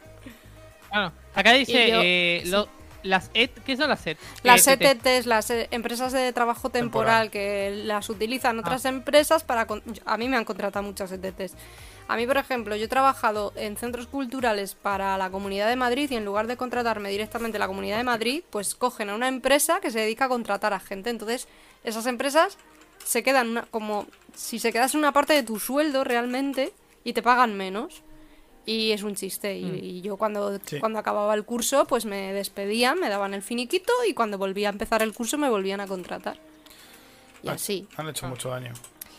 Y... Eh, no, sí, yo lo, a ver, lo, que quiero decir, a mí me parece de que, eh, para mí en mi, mundo idílico es un mundo donde cada persona, bueno, pueda eh, trabaje y que, Pero ¿qué pasa? Si tu trabajo, si, si lo que puedes aportar, ¿no? A, la, Tierra es el estudio, no sé, del color azul, a no ser que se hace el mejor estudio en colores y en, y en, y en el análisis del color, eh, vas a tener que vas a terminar trabajando haciendo tuercas porque lo que el mundo necesita lo que la gente necesita son tuercas no el estudio del azul. a mí me parece bien que haya, que haya antropólogos porque son necesarios historiadores porque son necesarios pero de los de verdad en ambos. O sea que no sean que cuenten la historia y que sean antropólogos. Eh, el problema, la cuestión, o sea, yo lo insisto, yo a mi hijo, mis hijos no les voy a poner pistola si quieren ser antropólogos, que sean antropólogos. Eh, lo único les diré, ser conscientes de que eso a lo mejor, a lo mejor, oye, si eres el crack de la tal, pues de puta madre. Pero a lo mejor no tiene la salida. Y, y tengo el caso con mi cuñado mío, era profesor de historia, y que ha acabado siendo vendedor de seguros de línea directa. Como nos ha pasado a la gran mayoría de la gente que hemos estudiado. Yo empecé de teleoperador, yo empecé en Vodafone de teleoperador y bueno, pues tuve, fui poquito a poco, ya te lo he dicho, y luego técnico de soporte, haciendo turnos de noche incluso, y luego operador y luego administrador de sistemas. O sea, Mira, yo cuando empecé a estudiar, yo hice me metí en la escuela de cine y el primer curso era cinematografía y en el segundo me especialicé de guion. Y el primer día que llega el profesor de guion cinematográfico, coge y dice, vosotros sabéis que mm, dedicaros a esto es moriros de hambre, ¿no? Y nos quedamos todos así dice, porque los guionistas somos la mierda del cine. Somos los que crean todo y somos los peor pagados, los que peor nos tratan, los que nos engañan y a los que, mm, vamos, mm, muy mal, muy, nos lo puso, vamos. Y yo me acuerdo que cuando terminé el, curso entero, eh, pues era la, la famosa huelga de, guionistas de Hollywood. Por eso mismo, porque les pagaban fatal y, y luego amigas mías que terminaron en la televisión diciendo ni se te ocurra meterte en la tele porque tú no sabes lo que es eso, toda la mierda que hay ahí, ni se te ocurra. Una amiga mía, mientras estudiaba eh, producción, a la vez estaba estudiando magisterio infantil. Pues al final se metió mm. en un cole a dar clases a niños. Dice, prefiero mil veces entrar en una clase y que venga un niño corriendo y me abrace y me diga, profe, te quiero, que estar llevando cafés e insultándome la gente, mis superiores, dice no. Y, bueno. Y todo esto empieza, por si no lo sabe HP Orbis, Norbis, por el tema de que quieren hacer en, eh, joder, en Francia, que también es en eh, Bélgica. Bélgica. Que yo digo de Francia. Eh, el tema de la jornada de cuatro días con diez horas por día. Todo viene, todo viene ahí. Sí, a ver, honestamente, eh, Norbis, lo que yo te diría es que para mí, honestamente, y lo digo en la mano del corazón, hay para mí profesionales que. Hay profesiones que son. No sé si inútiles, pero que no aportan. O sea, que no, no aportan lo necesario, lo que el mundo está necesitando. El mundo funciona así. Eh, ganás dinero siempre y cuando las personas compren tu servicio o compren lo que vos generás para, para ellos. Entonces, eh, la gente, por ejemplo, habrá un antropólogo que será muy bueno porque la forma que lo analice y porque se habrá currado un montón. Entonces, la gente es tan bueno ese antropólogo que la gente paga sus libros porque le encanta el estudio que hace eh, de la evolución humana. Ahora, eh, de los 500 antropólogos que se reciben, los 500 no serán buenos. De los 500 saldrán uno o dos que serán buenos. El resto iba a terminar trabajando de, eh, en hacer la tapita de las botellas. Y bueno, ¿qué pasa? ¿Es culpa del sistema? ¿Es culpa de esto? No, es culpa de que no tienen que brindar lo que el mercado necesita.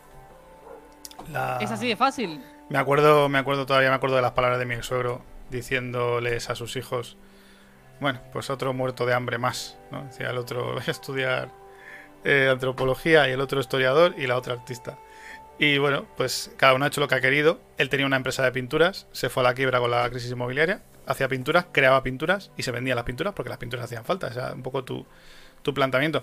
Pero es cierto que su propia empresa, el sacrificio de una vida, la crisis inmobiliaria de, que sufrimos mundialmente, le provocó un ictus, porque además su familia la dejó de lado y le dejó a él solo con todas las deudas, con todo el concurso de acreedores y con toda la mierda. Entonces, a ver, yo creo que tiene que haber un equilibrio en la sociedad. Eh, pero estoy de acuerdo, yo soy más práctico, yo soy más de tu opinión. Yo para mí, cuando elegí mi profesión, dije algo que me guste, la informática, la electrónica, la robótica, algo que pueda hacer pues la informática. Se me da bien, además estuve en un momento muy bueno porque fue en plenos años 90 cuando ¿no? empecé, en 2000, 2000 y pico empecé mis estudios y fue el auge de todo esto, entonces pues bueno, no me ha faltado el trabajo. Pero oye, que yo respeto que cada uno estudie lo que tenga que estudiar y quiera estudiar, pero sí que siendo padre diría, oye, ¿estás seguro? Porque el día de mañana a lo mejor te toca desafortunadamente trabajar en algo que no te gusta. O, o como muchas personas trabajar de algo que no te gusta para con ese dinero alimentar a tu hobby o alimentar lo que realmente te gusta y formarte de eso. ¿Cuánto, ¿Cuántos artistas músicos habrá que en algún, eh, antaño tenían mecenas? Sí. que les pagaban y ellos se podían dedicar a eso. Ahora, por ejemplo, trabajan en un trabajo eh, que les da dinero y con ese dinero se compran los instrumentos, se graban sus canciones y poco a poco... ¿Cuánto? Ya que hay un montón de cantantes, hay un cantante muy famoso de una banda que se llama el Cuarteto de Nos, que el tipo empezó a los 43 años, siendo ingeniero. Es, Sí, sí. eh, a ver, así funciona el sistema. Y eh, a, a mí me parece que la men- eh, el sistema este es el que más ha permitido que la gente estudie y haga lo que quiera. Porque antes, cuando estábamos en la Edad Media, no se pensaba estudiar eh, antropología. Ahora se estudia antropología. ¿Por qué? Porque ahora se generó tanta riqueza que se puede permitir a una persona trabajar de un trabajo y aparte estudiar lo que quiere. Antes la gente tenía que estar todo el día, por ejemplo, fabricando queso si quería subsistir. Qué ricos. Tío. Por eso.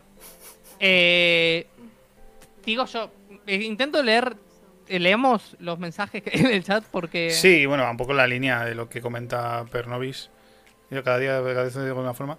Dice, si hay nichos que son como en la uni de, de- despotismo y nepotismo. Si alguien no observara la circulación o la, o la anatomía de un ser, algunos no habrían comprendido la, la anatomía de otros seres. No hay inutilidad, hay empleo que se asocian con dinero directo. Para eso está el mundo, un mundo más grande que una ciudad.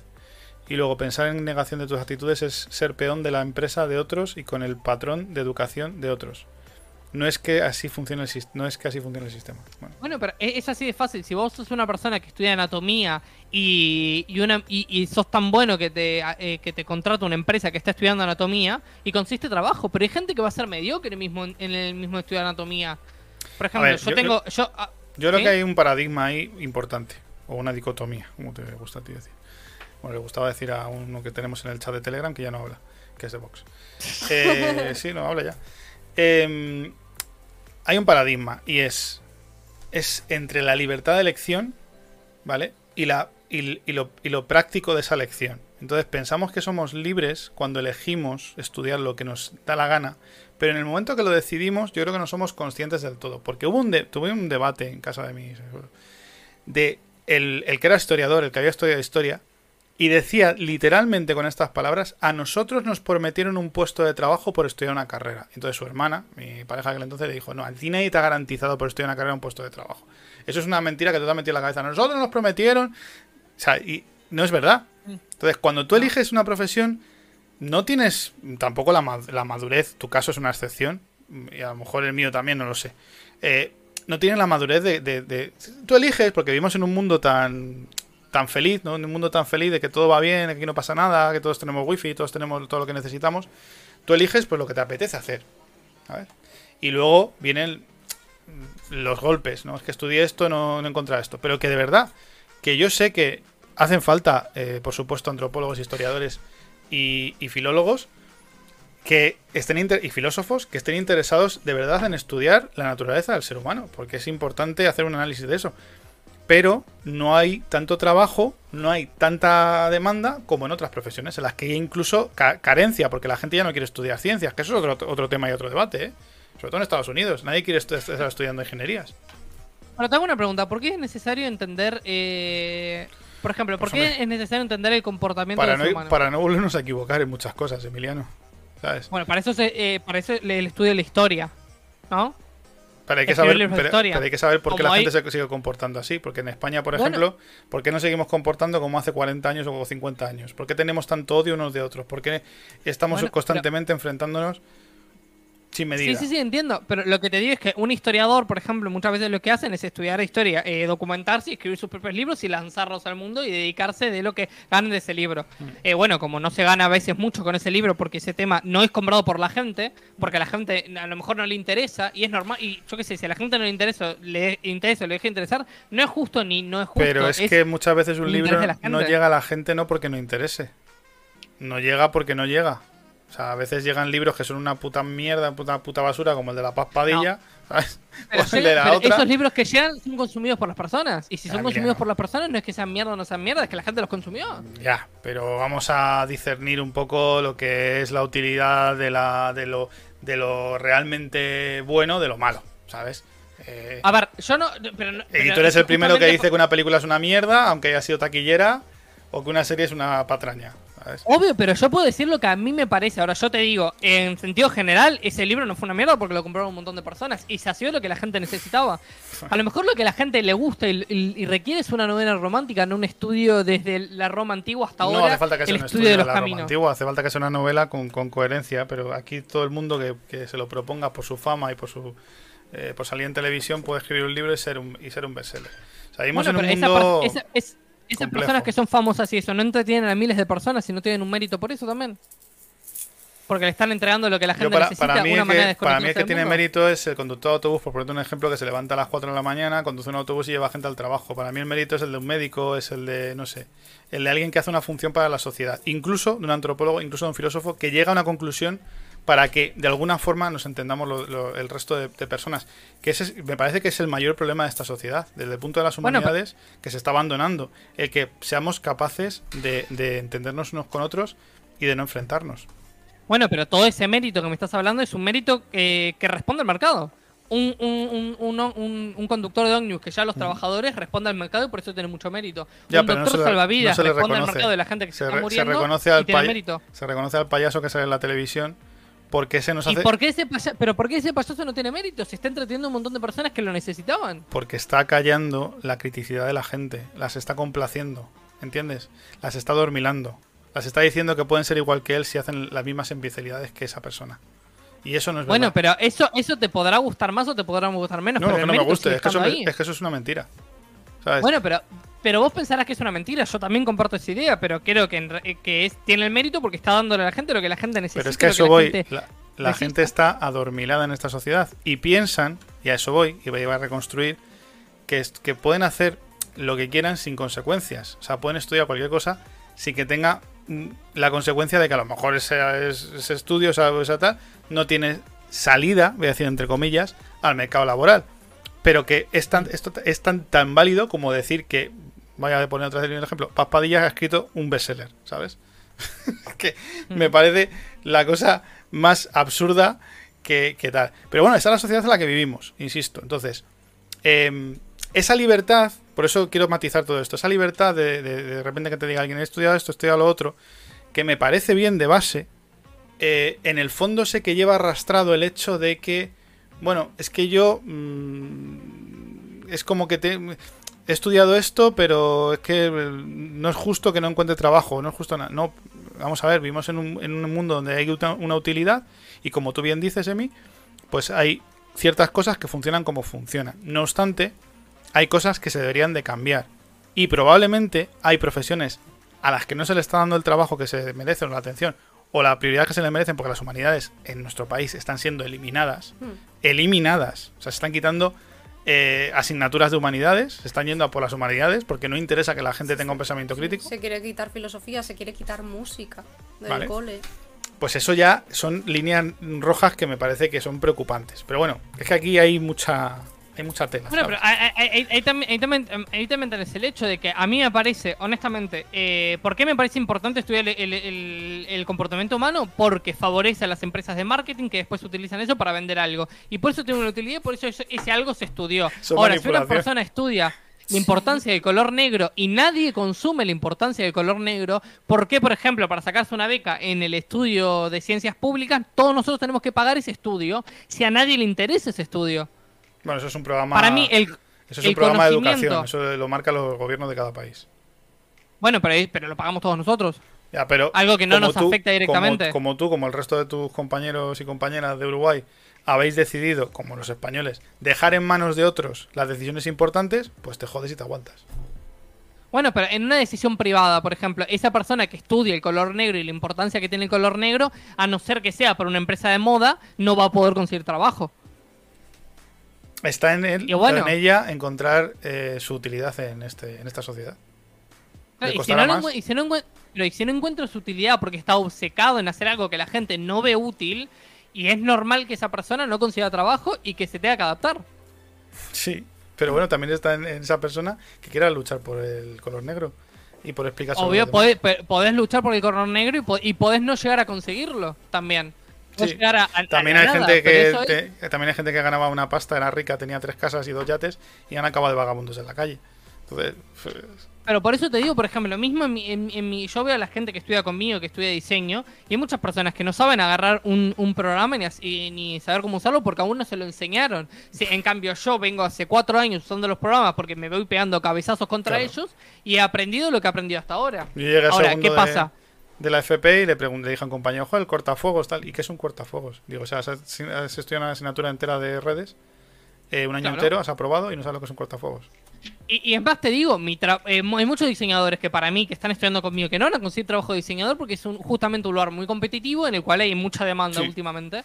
Entonces, ¿quiénes van a ganar? Los mejores que hagan eso. Y muchas personas que tienen su sueño toda la vida de ser diseñador y que no lo van a poder hacer. Es un trabajo Porque que a lo mejor no le meten el esfuerzo necesario, porque a lo mejor no tienen las aptitudes necesarias, o a lo mejor su estilo de diseño no es el que la gente quiere. Y bueno, Eh, es un trabajo que con los años, eh, hace 20 años se pagaba muy bien y ahora se paga fatal. Por lo menos en y España. sí, eh, está escribiendo muchísimo. Sí, está escribiendo mucho, pero per- vamos, perdón sigue, si- perdón- sigue la línea de que no se deben Sí. eliminar trabajos ni No profesiones. pueden, no, no pueden eliminar una materia o una carrera porque los mismos serían muy pocas opciones. Eh, para mí, a, a mí, para mí honestamente, eh, la escuela debería. Acá pongo, pongo una situación en la que podemos debatir muchísimo, largo y tendido, que es el hecho de que para mí la educación, las escuelas deberían preparar a las personas para el, el mundo en el que vivimos. Para mí, asignaturas que se, perfectamente se podrían sacar. Hay asignaturas que están buenas que estén y otras asignaturas que no, no me parecen necesarias. Por ejemplo, yo estudié durante mucho tiempo.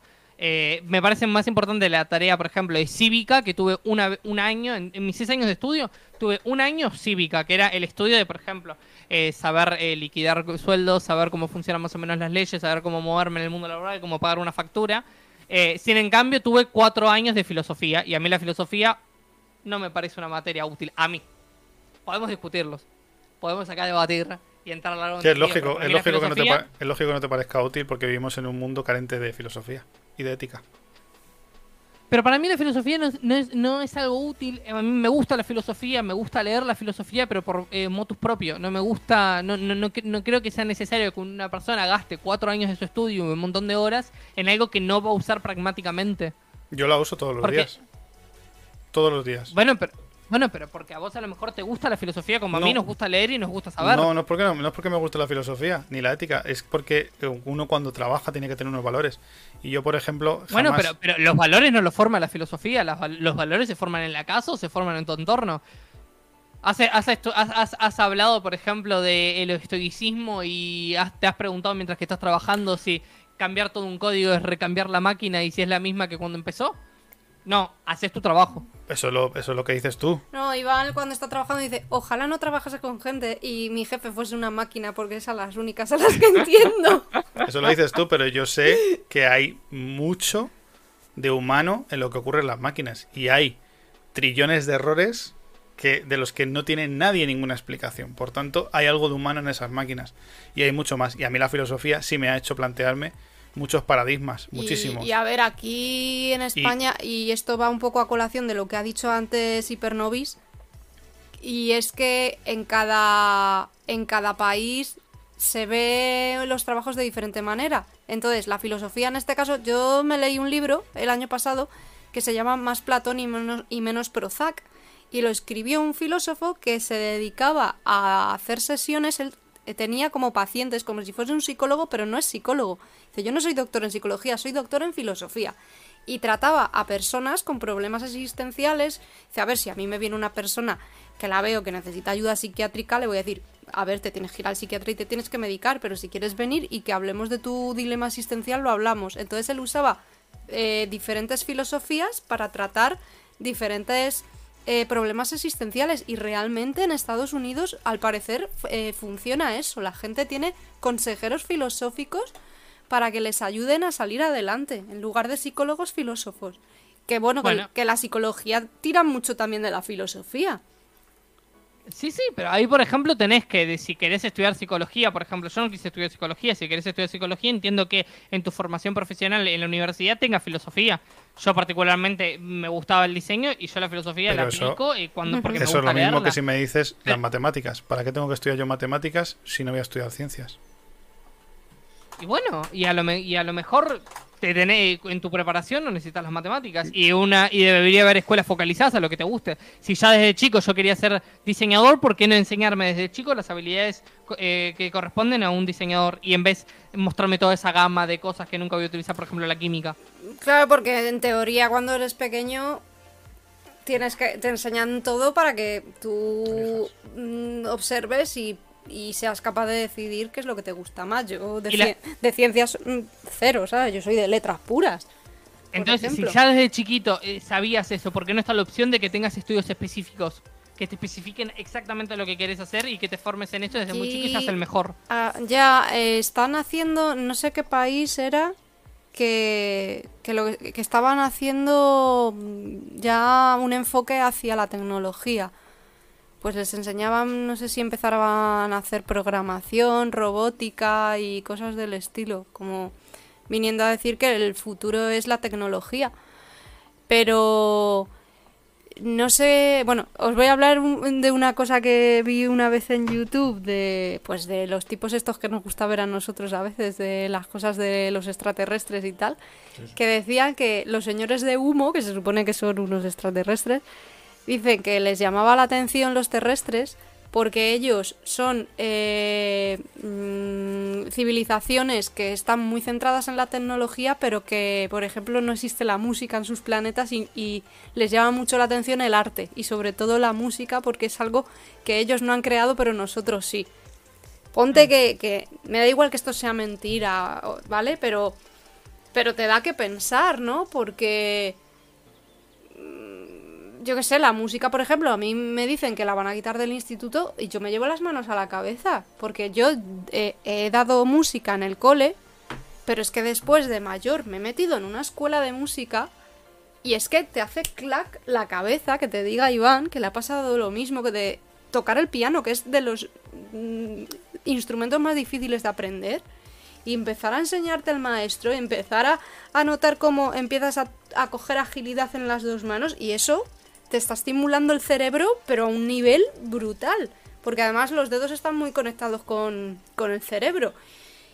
Y eso está demostrado que los niños que hacen música desde pequeñitos luego son unos máquinas en, en los estudios. Mi sobrino, eh, yo no sé si está en tercero de viola o algo así, lleva tocando la viola Y desde... terminando la carrera y- no, ya terminó. Bueno, sí, terminando, está ya haciendo las prácticas y Estará todo. haciendo el y- doble grado a lo mejor de matemáticas, a lo mejor por hacer el doble grado, pero sí termina informática y, y bueno. Y es un máquina el tío. Y, y Y- entonces, y- como viniendo a decir que, que lo que hacen este tipo de cosas a lo mejor no... Bueno, mi sobrino de hecho, bueno, si se ha dedicado a informática también es porque le gusta y por tener un porvenir, ¿no? Es como su plan B, pero él realmente a lo que se quiere dedicar es a ser un violista profesional.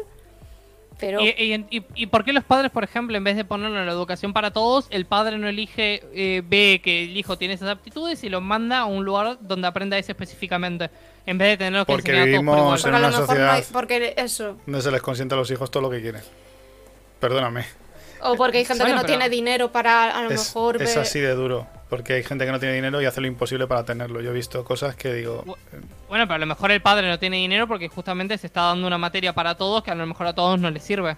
No, pues que se hace lo imposible para que sí lo tengan. O sea, que en el fondo creo que está muy bien. Vuelvo a, a reiterarme. Yo soy partidario que tiene que haber todo tipo de, de estudios y de estudiosos en el mundo, que no se debe de eliminar ninguna, ninguna rama. Algunas tienen una utilidad más tangible y otras una menos intangible. Para mí los valores de humanidades, yo hubiese estudiado humanidades, se me daban de puta madre, no tenía ningún problema. Tengo más problemas con las ciencias y aquí estoy de informático. Eh, a mí me han dado unas bases para actuar en sociedad de una forma coherente a como yo creo que debo de actuar, a como yo me siento a gusto. Y una persona que he sido de una forma determinada, que me da muchos golpes con la vida porque la gente es una hija de la gran puta, porque es una sociedad en la que lo que prima es pisar el cuello de otros, pues he mantenido esos Mm. valores que he aprendido en esas asignaturas. En- cuando estudié, cuando estuve en, el- en cultura clásica, estudiando la, eh, la historia de Grecia, cuando estuve dando filosofía, psicología o ética. Eso para mí mm, me abrió la mente de una manera que, que no puedo, igual que la música, que no podría haberlo sustituido cualquier otra. eh, Pero los niños hoy en día eh, no tienen realmente una perspectiva de lo que es la vida porque se les pone una barrera de protección para que no se afecten. Yo con 5, 6 años, 7, 8, 9, 10, sabía que mi madre estaba sola y que yo tenía que elegir entre que alguien me cuidara por las noches o quedarme solo en casa muerto de miedo o el comedor, por ejemplo. Y, me he criado en ese ambiente y no, pasa nada, pero he sabido, he intentado ser práctico con, con mis decisiones. Los niños de ahora tienen de todo. Les apuntan hoy a una cosa, mañana les apuntan a otra. Aunque el padre estar trabajando 27 horas. Hmm. Es un problema. Bueno. Vamos, yo creo que es un problema, pero bueno. Sí, es una, o sea, es una discusión en la cual podemos meternos días y, o sea, no, no podemos meter mucho tiempo, pero me parece que está bueno que se oigan, o sea, sí, está bien. Tenemos dos puntos de vista distintos de lo que sería la formación eh, educativa y todo eso. Eh, sacando de fijar el título que es Adán FT, un colono. mira, aún así, os voy a poner el ejemplo de un, de un amigo mío que él estudió telecomunicación y, vamos, con eso tenía trabajo de sobra. Y era una carrera que yo creo que pensó en hacerla para tener un buen trabajo. Y estaba trabajando para un banco. Pues el chico estaba ya tan harto de lo que estaba haciendo, de trabajar delante de un ordenador. O sea, se le estaba yendo toda la ilusión que tenía por ese trabajo, que al final se sacó unas exposiciones y se ha hecho conductor de metro, de trenes de metro. Y dice que es el más feliz del mundo. Eso pasa mucho. Dice, ¿tú sabes lo feliz que yo soy ahora? En lugar de estar ahí metido en una oficina delante de un ordenador que es que era un agobio, que es que no vivía. Dice, me da igual estar metido en un tren a oscuras, yo solo. Dice, es que soy feliz. Eso pasa mucho. Y pasa muchas veces, mucha gente deja trabajos por eso, porque... Mm, y, y, últimamente ocurre bastante, que de repente dices, jo, esto yo pensaba que era mi vocación y vivo bien y tal, pero, pero es que no, ya no. Ya pierdes la ilusión. Eso me parece perfecto y que cada uno encuentre su camino en la vida y que cada uno encuentre qué trabajo le guste y que cada uno pueda y tenga la libertad de poder buscar y ver las posibilidades que tiene para vivir lo mejor posible. Eso a mí me, me, me, encantaría, es la opción que, me parecía idílica. Ahora, eh, si tu sueño es, por ejemplo, ser un músico, el problema de los músicos es que a no, ser que seas muy bueno, destaques mucho, es muy difícil vivir de la música. Entonces, si vos te querés eh, dedicar a la música y vendés discos que nadie los compra, eh, bueno, querido, ¿qué quieres que te diga? No estás, no estás haciendo lo que toda la gente quiere. Entonces, bueno, vas a tener que trabajar de otra cosa. A lo mejor no te gusta trabajar de oficinista, podés trabajar de barrendero. A lo mejor no te gusta trabajar de barrendero, podés trabajar de conductor. Hay muchas opciones en el mercado laboral eh, que te pueden gustar. Es, es el hecho de probar, intentar cosas. Ah, yo estoy completamente de acuerdo con eso, que cada uno puede, pueda y pruebe todo lo posible. Hmm.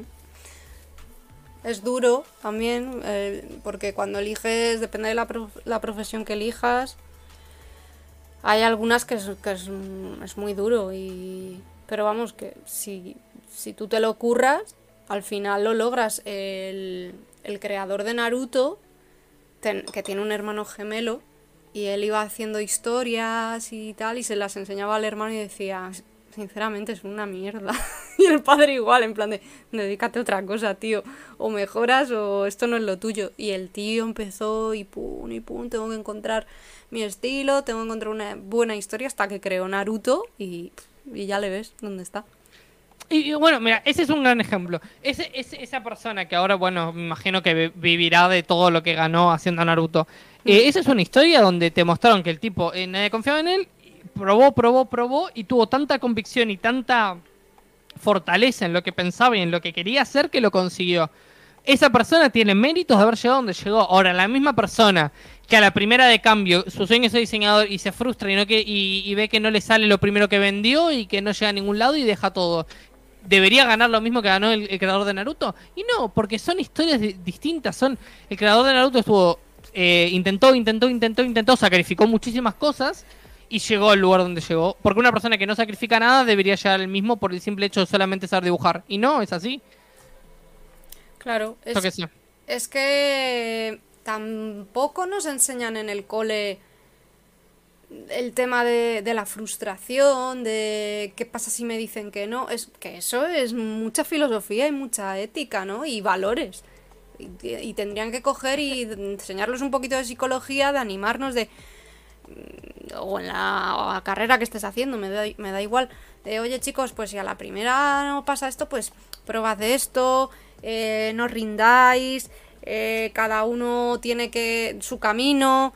Eh, a ver, si ves que ya no puedes más, pues a lo mejor tienes que tomar otra línea. Yo siempre he estado, a ver, yo estudié guion de cine, pero yo aparte me hice profe de yoga porque me gustaba mucho, me venía bien psicológicamente y terminé siendo profesora y dije, bueno, pues voy a ver qué puedo, cómo puedo crecer en este camino. ¿Y qué pasó? Pues que me empecé a sacar títulos, el título de profesora de pilates, el de pilates máquina, me hice algunos mm, cursos de masaje también para aprender más de, de anatomía. Y, y claro, y mi madre siempre me decía, yo no sé para qué has estudiado guion, porque no te estás dedicando a ello. Y yo le decía mil veces, mamá, es que vamos a ver, eh, la tele es como es y o tienes un padrino o te metes ahí y te van a tratar como una mierda. Digo, gano más dinero siendo profesora de yoga que siendo guionista en una tele. Digo, y aparte, no ha sido un, dinero tirado, es que yo estoy escribiendo libros. Que vendo más o menos, pues bueno, eso ya es mi problema y me lo tendré yo que currar para que alguien me descubra o para en algún... Porque están todos en Amazon, todos los libros. Pero bueno, luego ves personas que escriben unos libros que dices, pero por Dios, ¿cómo le han podido publicar esto? Y decirme mucha gente, jolín, pero si tú escribes 10 veces mejor, ¿por qué no? Pues ¿por qué no? Pues porque a lo mejor no he dado todavía con la tecla o con la persona que me tengo que cruzar con una editora o una editorial que quiera publicar mis libros y traducirlos. Pero no me voy a echar a llorar. Y, y- claro, y también pasa lo que, lo que dice eh, eh, Pernovias. La razón es, inici- eh, es iniciar una actividad, no para no, eh, lo disciplinar, el, eh, disciplinar la voluntad, más cuando se necesita eh, comer y dormir. O sea, disciplinar a la gente desde la escuela en, te- en- en meterse en un coso y esforzarse, en meterse en un proyecto Claro. y esforzarse y tener voluntad. Pero esas cosas para mí no se aprenden. A mí en la escuela, yo estoy sincero, para mí en la escuela me enseñaron muchas veces lo que es la depresión. Hasta que no la viví y la sufrí, no supe cómo superarla y no supe cómo vivir con ella. Te pueden enseñar un montón de cosas, pero la experiencia es lo que te da el conocimiento. Claro. Te podrán enseñar lo que es esforzarte, pero a no, a no ser que seas una persona con mucho eh, con muchas ganas de hacer lo que quieras, por mucho que te enseñen, no vas a salir siendo una persona eh, que se esfuerza porque te lo hayan enseñado. Para hay muchas cosas que no se enseñan, que se aprenden en la práctica. ¿Por qué todos aprendemos a lidiar con la ansiedad? Porque si no lo hacíamos, nos pegamos un tiro. Y bueno, y esa es, un- es, es la manera de aprenderlo. Claro. Porque se aprenden muchas cosas teóricas en la escuela y después en la, en la vida real es cuando se ponen las prácticas y cuando realmente las aprendes. Hmm. Como el primer día que coges el coche cuando te has sacado el carnet de conducir y dices, "Mm, no sé nada realmente. Aprendes Claro. en los meses siguientes. Que al principio vas en el coche diciendo, tengo que respetar todas las señalizaciones. Y luego te dicen los amigos, en dos meses te va a sudar todo. Vas a saltarte el límite de velocidad, vas a saltarte cedas, vas a hacer la rotonda a la velocidad que te dé la gana. Y así. Por la experiencia, Claro. claro. Es que, es que es eso. Para mí, por eso, la, la- la escuela es un lugar muy seguro donde se aprenden un montón de cosas que para mí, si no se pueden llevar a la práctica, para mí no son tan necesarias, porque después en la vida aprendes otro montón de cosas que te lo da la experiencia y es mejor eh, enfrentarse a esa experiencia que, bueno, gastar dinero en, en formar algo que no te va a servir después. A mí, a mi parecer, pero bueno. Está Bueno. bueno, está bueno eso. En, en cierta parte para esto se creó Adán, para tener dos puntos de vista. A Eh, yo es que como a mí me gusta, me gusta estudiar porque sí, o sea, aprender. No estudiar, aprender cosas. Yo por eso me hice escritora, porque al principio no sabía qué carrera hacer. Digo, es que yo por mí estudiaría de todo, porque me gusta, me gusta aprender, soy curiosa. Y al final me hice escritora por eso. Menos sonido. Ay, qué gilipollas eres. que es un normal. No, sigue, Pues, sigue. pues sonido estudia en la carrera, lo ¿eh? Que lo sepas. Pero luego Un las año clases de nada más. Sí, a, a- ¿cómo era? Las clases de zumba. A, a vacas era lo que decía Emi. Sí, decía que eran vacas. sí, la- las, la- las, las, las que hacen zumba. No, pero a mí, por ejemplo, me pasa de que en, en diseño yo estaba muy perdido qué hacer con el diseño y yo dije, bueno, ta, me tengo que hacer algo, quiero trabajar de diseñador. ¿Qué hago? ¿Qué hago? Empecé, empecé un primer proyecto que era rediseñar cartelerías y ir presentándose a cada uno puerta por puerta diciéndole, mira, te rediseñé el logo, ¿qué te parece? Eso no me funcionó, lo hice un par de veces y no llegó a ningún puerto. Después se me ocurrió hacer una marca, o sea, hacer diseños para ropa. No me funcionó. eh, porque no porque no encontré, no sé qué, no hice los diseños, no sabía cómo venderlos, no encontré la manera para conseguir las camisetas baratas y Hmm. poder hacerlos, era un gastadero de dinero. Y en un momento se me ocurrió, ok, bueno, en Twitch utilizan muchas cosas de diseño gráfico. Me puse a hacer directo, no me veía absolutamente nadie durante meses. Y después eh, fui conociendo personas, fui haciendo cosas. Y ahora eh, hago overlays para otras personas, me pagan por eso. Hago overlays para este canal. Yo qué sé, muchas cosas. Claro. Y eso fue de eh, buscar y buscar y buscar. Y hasta el día de mañana, a lo mejor, el día de mañana Twitch se cae o mi canal se cae y lo deja de ver personas y me voy a tener que reinventar otra vez. Pero porque a mí me gusta una persona que no se reinventa al lado mío, en mi misma profesión, y va a terminar bajo un puente. O trabajando en de barrendero. Es así lo que se requiere hoy en día. Yo quiero ser pastor.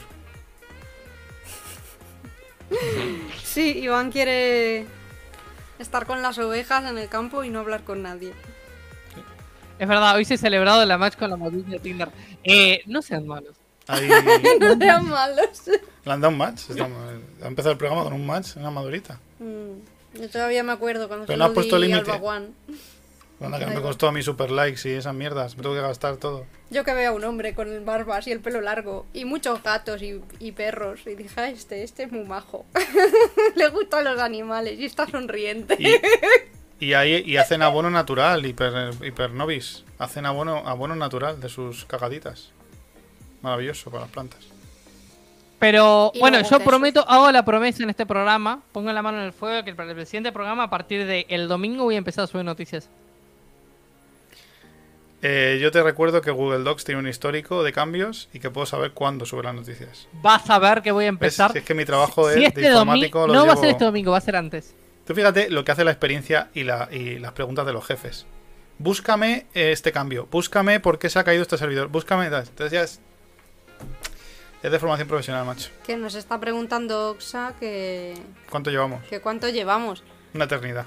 Llevamos cuatro años juntos, dos de novios y dos de casados.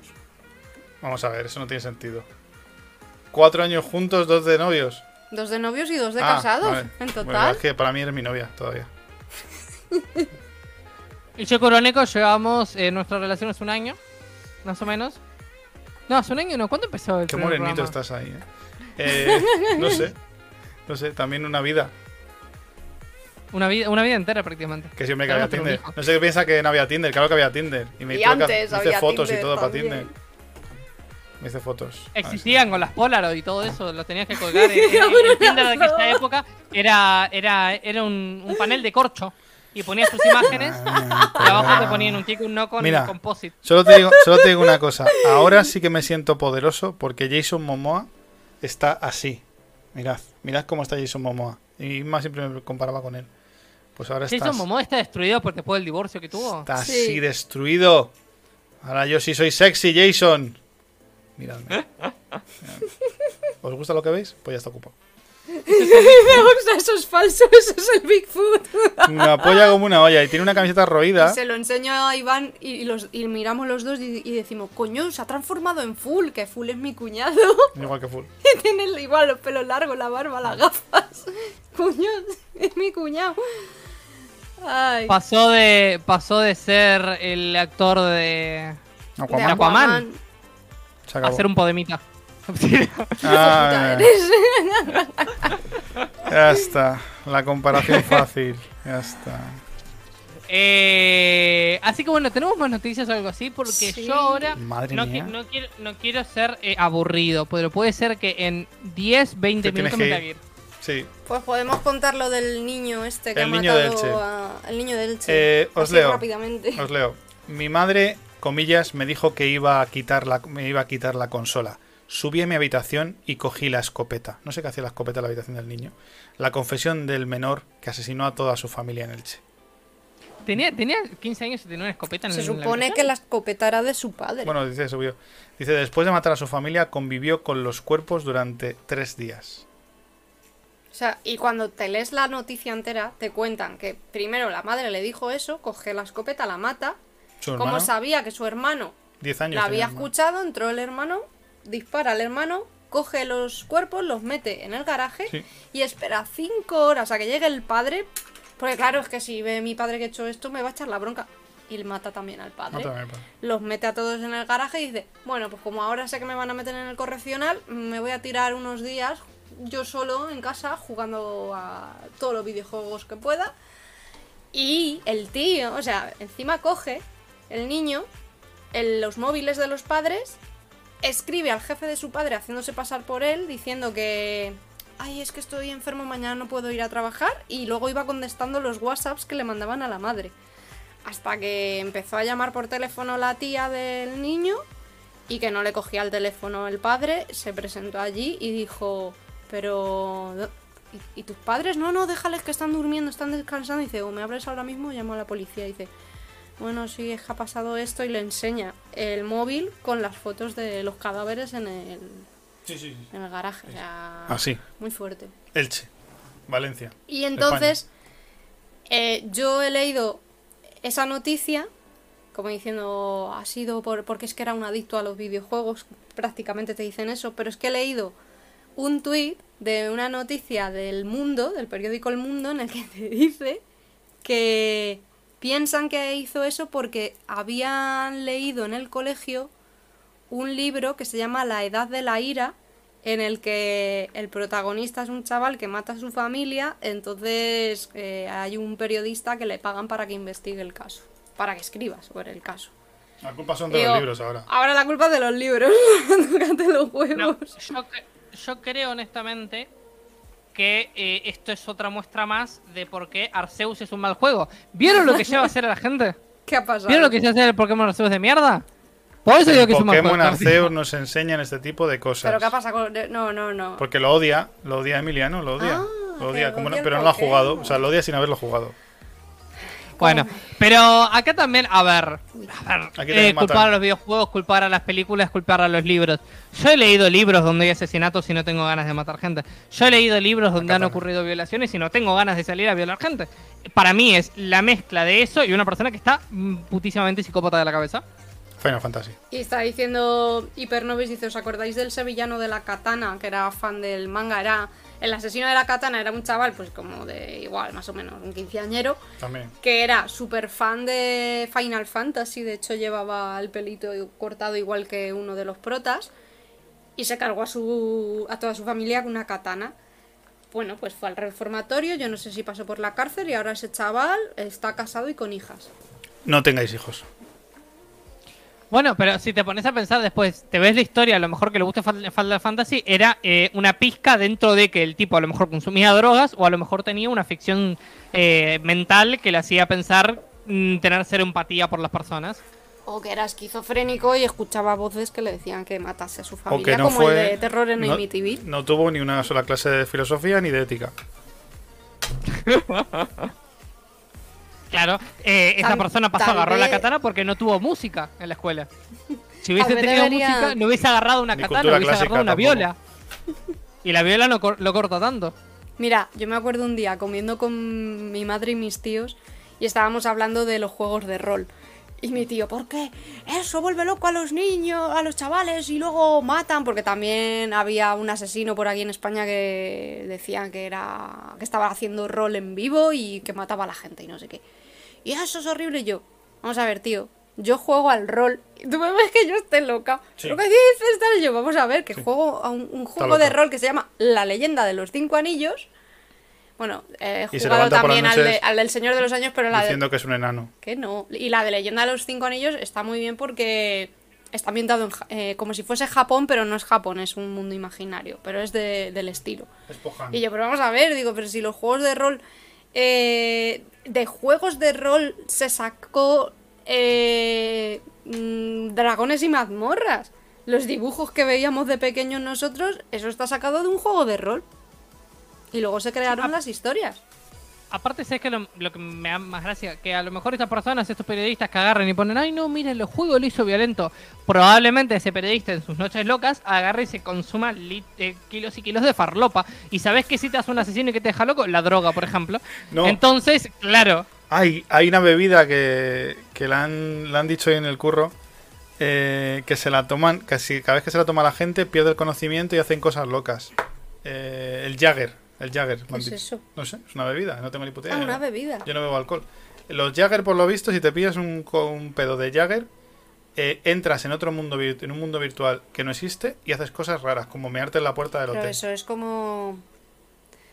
No sé qué droga. Ah, no, esa. burundanga. eh, no, no, era, no sé si era burundanga o qué, que, que un tío se la tomó y empezó a arrancarle la cara a la gente. Se los comía. Ah, el, ah la, la Crocodile. No lo sé, no lo sé. Lo, lo dijo un día el señor del misterio. El que aquí no nombraremos. Es, lo que te digo. La, es la droga, la caníbal, dice Oxa.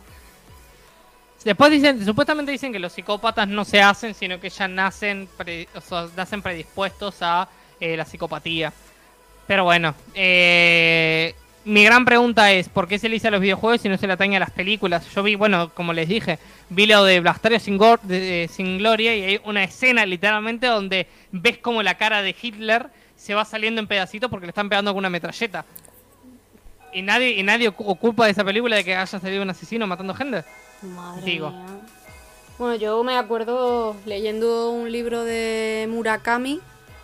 Hay una parte en que un personaje le describe a- al otro eh, cómo vivió el desollamiento de su general en, Manchuria. Te está hablando de la Segunda Guerra Mundial. Dice, y cogieron a mi general y te lo explica con tanto detalle cómo le van arrancando la piel los rusos, que yo iba en el metro, yo no sabía si llorar, si potar, si, cerrar el libro y tirarlo. y decir, pero madre ostras, qué mal lo pasé con esa parte del libro. Y luego, aparte, es un libro súper raro, porque Murakami es como muy surrealista. Y, y yo decía, por Dios, pero de ahí a que cojan y digan que por culpa de un libro, no sé, mm, vamos a ver, mm, habría que enseñar en filosofía y en ética lo que es la, realidad de la ficción un poquito, ¿no? Una pregunta, una pregunta. A un asesino, a un asesino, a mí me parece que un asesino, aunque le enseñes, un asesino va a ser un asesino si está predispuesto a ser un asesino. Para mí, no podés arreglar la cabeza a una persona que. No podés enseñarle ley a una persona que ya no la respeta. Hombre, pero en ese caso hay que realmente- encerrarles en un psiquiátrico directamente. Realmente- Pero no, pero, enseñ- pero enseñarles no les hace nada, o sea, no. Es como enseñarle una, una, a un, a una- un, ladrón que respete la propiedad privada, siendo que ya no la respeta. Entonces no te la, lo puedes la enseñar. realidad es eh, es un debate más profundo y es el hecho de si los que se comportan así realmente se están comportando con un instinto eh, mm, de ser humano animal primario y los que somos nos estamos comportando en sociedad bien somos la anomalía o si eso es un problema ya genético psiquiátrico que va con la persona o si se lo ha generado el ambiente que eso es un tema Uf. Yo me gust- O todas las cosas juntas. Uf. Esa discusión el programa que viene, porque eh, me gustaría hablar justamente de eso, si nos compartimos bien por porque vivimos en una sociedad o si es algo natural o no si es algo natural, porque la otra vez lo estuve pensando y creo que tengo una, una opinión que dar interesante. correcto. Pero lo podemos ver en el programa que viene, para así lo tenemos vemos en el programa que viene. y hoy le tocará a Emiliano despedir. Eh, recuerda, Emiliano, decir que probablemente todo lo que hemos dicho no es verdad y que hay temas que no hemos tratado en el programa de hoy. Bueno, eh, me toca a mí ahora despedir. Te toca. Pues subime la música, poneme una intro ahí espacial. Eh, bueno, muchísimas gracias a todos por participar, todos los que vinieron por el chat, todos los que nos acompañaron en la tertulia de hoy. Hoy había muchos temas para tocar, pero la verdad es que nos explayamos tanto con nuestras vicisitudes y nuestras ambigüedades al momento de pensar que varió el programa y fue por unos lares, agarró unas rutas que no esperábamos, pero no por ello menos importantes y no por ello menos interesantes. Muchas gracias a todos por venir. Recuerden no prestarnos atención, sí prestarnos atención, pero que no le presten importancia a ninguna de las cosas que decimos, porque no contrastamos nada y aparte yo pongo la información y Guroneco no la ley. Pero bueno, gracias a todos por participar, gracias a todos por venir. No nos crean y menos a vuestra sombra. Hasta la próxima.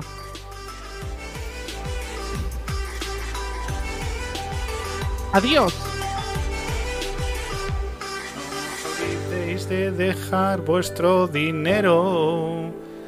Ahora os dejo con los señores mayores. Y seguidnos en Twitch. de generación XZ80, darle mucho amor, que son muy majos. José Luis es el mejor. Es un tío que tiene una guardilla llena de consolas antiguas. ¡Buenos enero! Hasta pronto. Hasta pronto. Muchas gracias a todos. A todos, a todos. Atados. Atados o sentados.